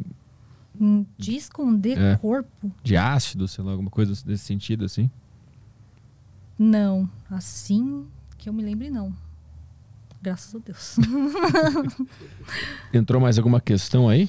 Vamos dar uma olhada De aqui áudio, no, no Telegram. Deixa eu Ah, ver se tem aqui. Ah, pergunta pra ela se ela tem sonhos bizarros. Pergunta do Cauã. Tenho. Esses dias eu tive um pesadelo. Nossa, que eu deitava numa cama cheia de, cheio de sangue, assim, cheio de fluido. Nossa, desesperador. Cara. É, é desesperador. Então, né? Isso aí é outra coisa que eu pensei. O, o jovem metalheiro, ele gosta muito de morte, sangue, essas coisas. Até ele ver. É, mas ele só gosta da parte visual. O cheiro. Do clipe, né? Ele gosta do Ele clipe gosta do Marilyn Manson lá. É, o- é isso, o Slipknot lá. Uhum. Agora, o cheiro de morte ele não quer. É, um cara que perguntou aqui Pois qual é. o cheiro mais semelhante que temos hoje com o fedor de um cadáver. Nossa, eu não sei nem comparar, sabia? Porque até animal, quando o animal se decompõe, ele tem um cheiro diferente do humano. O- a decomposição do animal já é um cheiro bem forte, mas não é parecido ainda com o odor de, de putrefação, né? De decomposição. É muito forte, é muito forte. Chega a impregnar dentro do nosso nariz. Tanto é que a gente, quando vai comer depois do, do trabalho, é, vira e mexe, a gente sente o cheiro, assim. Que tá, tá na gente, ficou na nossa roupa, ficou dentro das narinas. Então, Uhum. uma vez a gente saiu de um trabalho, a gente foi comer no McDonald's. Aí eu fu- fui pegar o lanche, assim, quando trouxe ele pra perto da minha boca, eu senti o cheiro de cadáver. Falei, ah, vou comer, tô com fome. Comi. Comi com cheiro de morto mesmo, fazer o quê? Faz parte, né? Tem um cara, um cara falou que faziam isso na época da peste negra, que eles tinham, tinha catapulta com, com infectado. Caraca, Faziam? É verdade. eu Puta, é um muito negócio difícil assim. ter uma ideia que já foi tida no passado. A, a Cristina Mendes mandou uma pergunta ali, ó. Os Ah. dejetos resultantes da putrefação do corpo no meio aquoso é aspirado para o tonel? Bem técnico, né? tirar com um Entendi. tonel o, o resíduo. É, isso acontece lá nos Estados Unidos. É que aqui no Brasil não é permitido você colocar esse líquido dentro de um tonel. Hum, é- por lei não é permitido. O veganismo já foi uma opção? Por causa de carne, essa coisa, sangue. Olha, eu nunca senti nojo assim, nem associei com carne, né? Falar, ah, vou parar de comer carne porque eu senti o cheiro lá e eu tô impactada. É porque o cheiro realmente é muito diferente do, do odor do animal. E é uma coisa que apodreceu, né? Quando a gente vai comer uma, uma carne fresca, não tem Com nada a ver com alho. aquilo. É. Eu não, nunca senti assim, que esse, nojo de ai, nunca mais vou comer carne. Não, é, é de boa. A gente acostuma. tu, tu falou que a, a pele da pessoa começa a, a derreter, né? Grudar é, nos se lugares. desfazer, grudar. É. Quando o cara tem tatuagem, é- acontece alguma coisa com essa tinta? Ela também vaza? Como é, tem alguma eu coisa? nunca vi. Sempre sai por igual, assim. Nunca vi um desenho de tatuagem lá no meio da pele. Eu nunca vi. Não sei se pode acontecer, né? Mas eu, nu- eu nunca vi. E, nem, e nem tinta de tatuagem misturada na. É porque como ela, ela gruda no chão, ela fica meio que com a cor do chão. Ah. E ela acaba... Ela também acaba se decompondo, então ela escurece, né? Então não dá pra saber o que, que é o que, que é tinta, o que, que não é. Só- a gente só sabe que é pele, né? Que tem bem característica de pele. Vamos ver se tem mais alguma questão aqui interessante. É, já pegou o caso de acidente doméstico? Ah, acidente doméstico sempre tem, né? É igual quando a pessoa é, passa mal e falece sozinha. É a mesma coisa. Às vezes a pessoa se corta um monte, sangra pra caramba, assim. A gente também pegou um caso não de acidente doméstico, foi esse foi uma tentativa de homicídio. Um, um rapaz é, chamou outro rapaz para ir na, na casa dele. E aí ele descobriu que esse rapaz era de uma de uma gangue, de uma eles, eles faziam assaltos, né? E esse, esse outro rapaz que entrou na casa dele fez ele de, de refém, eles entraram em luta corporal. E ele tentou matar o dono lá do apartamento a facadas. Ele colocou as mãos na frente, cortou muito a mão dele. E aí ele saiu, ele conseguiu fugir, saiu correndo. Ele conseguiu ainda decepar o dedo do bandido. Saiu correndo pelo elevador, conseguiu chamar o elevador ainda e ficou aquele rastro de sangue entre o, o apartamento dele até o corredor, no elevador, no hall. Aí ele pediu ajuda pro porteiro. Cara, Aí colocaram ele num, num Uber lá, levaram pro hospital e ele sobreviveu. Aí depois de um dia a gente foi lá limpar o apartamento dele. E o cara tava todo arrebentado, coitado. Tava com a cara cortada, cheia de ponto. As duas mãos enfaixadas. E o, o que foi legal nesse trabalho é que ele tava super abalado, coitado, né? Em choque ainda. E os vizinhos chegavam. Que, que aqui em São Paulo, você- os vizinhos não olham um na cara do outro, né? Eu não sei nem qual é o nome do meu vizinho, nem sei o número da casa dele, sem nada. E o que foi legal nesse caso é que os vizinhos chegaram lá, batiam no apartamento dele e falavam: Oi, Fulano, tudo bem? É, sinto muito pelo que aconteceu. Tá aqui uma- um almoço aqui que eu fiz para você. Dava um- um- uma comida para ele, dava chocolate, ajudaram, falaram: "Ó, qualquer coisa que você precisar, eu tô aqui no apartamento tal, aqui em cima. E aquilo foi muito bonito, assim. Aí que a gente viu que a humanidade ela tem salvação, apesar de, da gente pensar que todo mundo vive em guerra, discutindo por coisas tão banais. Aí quando a pessoa se depara assim de face com a morte, aí as pessoas parece que tomam aquela, aquele choque de realidade, aquela consciência e um, um acaba virando irmão do outro, né? O que mais tem aí? Tem um áudio aqui do, do Fruit Juice. É, vou tocar aqui. Opa. Aqui. Eu vi naquela outra entrevista com a Thelma Rocha que ela fala bastante sobre o cheiro muito forte da- do- dos cadáveres, né? Principalmente esses corpos que estão em decomposição já há muito tempo. E forte num nível, tipo, muito forte mesmo, insuportável. O quanto que esse, esse odor forte aí afeta na, na vida de quem trabalha com isso todo dia? No sentido de, sei lá, você chega a sonhar com esse cheiro, porque geralmente a gente sonha com imagens, né? Mas o, o odor chega a ultrapassar essa barreira e você sonhar com esse cheiro, você consegue identificar é, é, de longe quando tem alguma coisa em decomposição assim? Como que é essa relação? É, o, o odor é realmente extremamente marcante, né? E até se um dia acontecer por acaso de eu passar na rua e sentir esse cheiro, eu, tenho a certeza absoluta que alguém faleceu ali. Que é um cheiro muito característico e é muito forte. Ainda mais no caso da Thelma, que ela, ela vai no lugar quando o corpo ainda tá lá. Então o cheiro é muito, muito pior do que quando o corpo não está lá, né? É, Como a gente chega depois da perícia, já é forte pra caramba. Imagina pra eles, né? Deve ser muito pior. Aí fica assim, na memória fica. E de sonhar com cheiro, eu nunca cheguei a sonhar. Só sonhar com as imagens, né? Mas realmente o cheiro vira e mexe, eu tô fazendo não sei o quê. Aí sobe o, o cheiro, assim, que tá, tá impregnado, impregnado em mim. Então, assim que eu- a gente sai do trabalho, chega em casa, eu arranco minha roupa no quintal mesmo e já entro correndo para tomar banho. Para tentar amenizar ao máximo, né? O, o cara perguntou aqui se a dieta da pessoa faz diferença no, no odor depois que ela morre. Ah, eu sei que quando a pessoa toma muito remédio, que a gente vê remédio espalhado lá pela casa, e vamos supor que ela tenha falecido de alguma doença aleatória, não que a pessoa tenha ingerido um montão de remédio e falecido, né? Ela costumava tomar remédio. Quando toma muito remédio, o cheiro fica muito pior.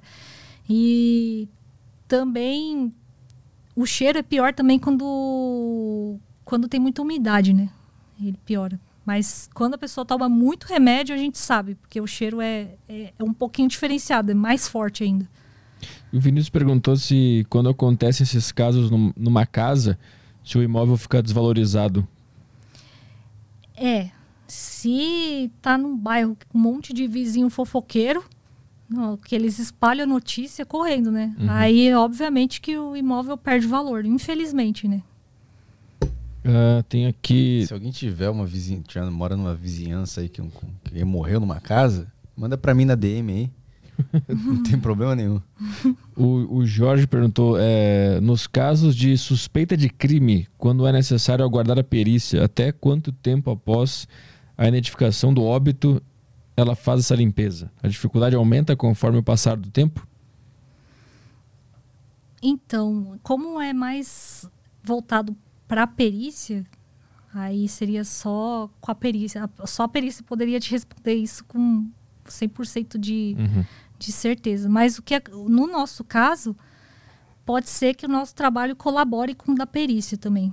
Teve um caso nos Estados Unidos de um, um suposto suicídio, né? Aí a própria perícia tinha liberado a cena. O pessoal foi lá limpar e um da, uma das, dos técnicos que estavam limpando lá, ele acabou descobrindo que tinha uma bala de um revólver eh, jogada num, canto ali que não era para estar ali e que a perícia provavelmente não tinha encontrado.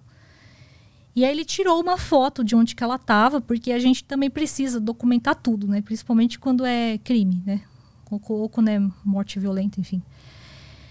E ele foi chamado para corte, acho que um ano depois, e refizeram as investigações e descobriram que, na verdade, não foi um suicídio, foi um assassinato. Nesse caso, conseguiu ajudar consideravelmente o trabalho da perícia. Entrou mais alguma coisa aí, Caio? Aqui, deixa eu só ver o Telegram, rapidinho, acabei fechando. Ah, ele perguntou aqui, o Alex, se gordos são mais fedidos que magros. Gordos. gordos. gordos. Olha, não, tudo igual, gente. Tudo igual. Mas é mais difícil quando envolve um obeso? Então, pode ser que a, a mancha fique maior, né? Pelo tamanho da pessoa. Uhum, Pode ser que derreta mais sangue, mais fluido ali. Uhum. Mas só também. É tudo, tudo igual. Se é gordo, se é magro, se é, se é amarelo, se é verde. É tudo igual, gente. A gente fede tudo igual. Não adianta. O cara mandou aqui, se me oferecessem 20 mil por mês pra fazer esse trabalho, eu preferiria a minha CLT de 3 mil. é 20 mil? Caramba, eu quero ganhar 20 mil também. Deixa eu ver, entrou mais alguma coisa aqui que, que acabou no YouTube já. É, aqui também. É, Queria saber também se já pegou alguma coisa, al- algum caso assim que envolvesse algo ilegal. Tipo, cara tem, sei lá, arma ou droga no meio da, da, da, da acumulação que ele fez lá. É, a gente já pegou um lugar que tinha arma, mas foi porque um militar tinha falecido, né? E teve um caso também de uma pessoa que faleceu que usava bastante droga. A gente achou bastante lá, bastante coisa. E o que que faz nesse caso? Não pode jogar fora e queimar, né? Tem que chamar a polícia, ou não? É, como a perícia já tinha liberado a cena, tá. eles constataram nas investigações que ela faleceu de overdose mesmo, a pessoa. Uhum. Então, já não tinha nenhum risco. Mas se a gente encontra alguma prova suspeita, aí a gente tem que chamar mesmo. Ah, mas vocês encontraram é, droga no imóvel ou, É. ou nela? Não, droga. Nos fluidos. É, droga no imóvel, porque a gente também vai. Além da gente fazer a limpeza ali do, do pós-óbito, a gente também deixa o apartamento arrumadinho ali pra pessoa entrar e tal. Uhum.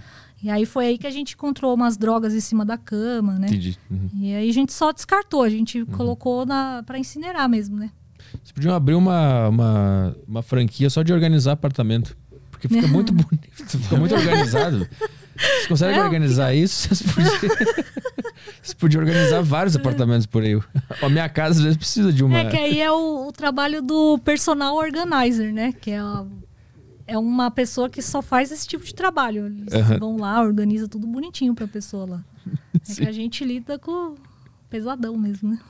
É, quer divulgar as tuas redes sociais ou a rede social da empresa aí pra, pra galera seguir? Onde é que o pessoal encontra o serviço? Como é que faz? O site, etc e tal.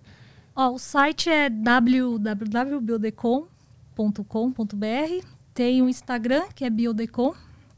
E no YouTube a gente não tem muita coisa ainda. E tem o nosso e-mail também, que é contato@biodecom.com.br. É. Quem, quem precisar pode mandar o e-mail ou então mandar uma mensagem no WhatsApp, que é o 11 97287 2031. Aí, aí como é que funciona? É por orçamento? É por. É, a gente precisa fazer uma vistoria no local, ver o que aconteceu. No caso de acumulação compulsiva, é, de óbito também. E aí a pessoa aceitando o trabalho, a gente começa o quanto antes. Em média, quanto, quanto que custa um, um serviço desse? Ah, depende muito do caso. Depende. O mais, mais barato dá o quê?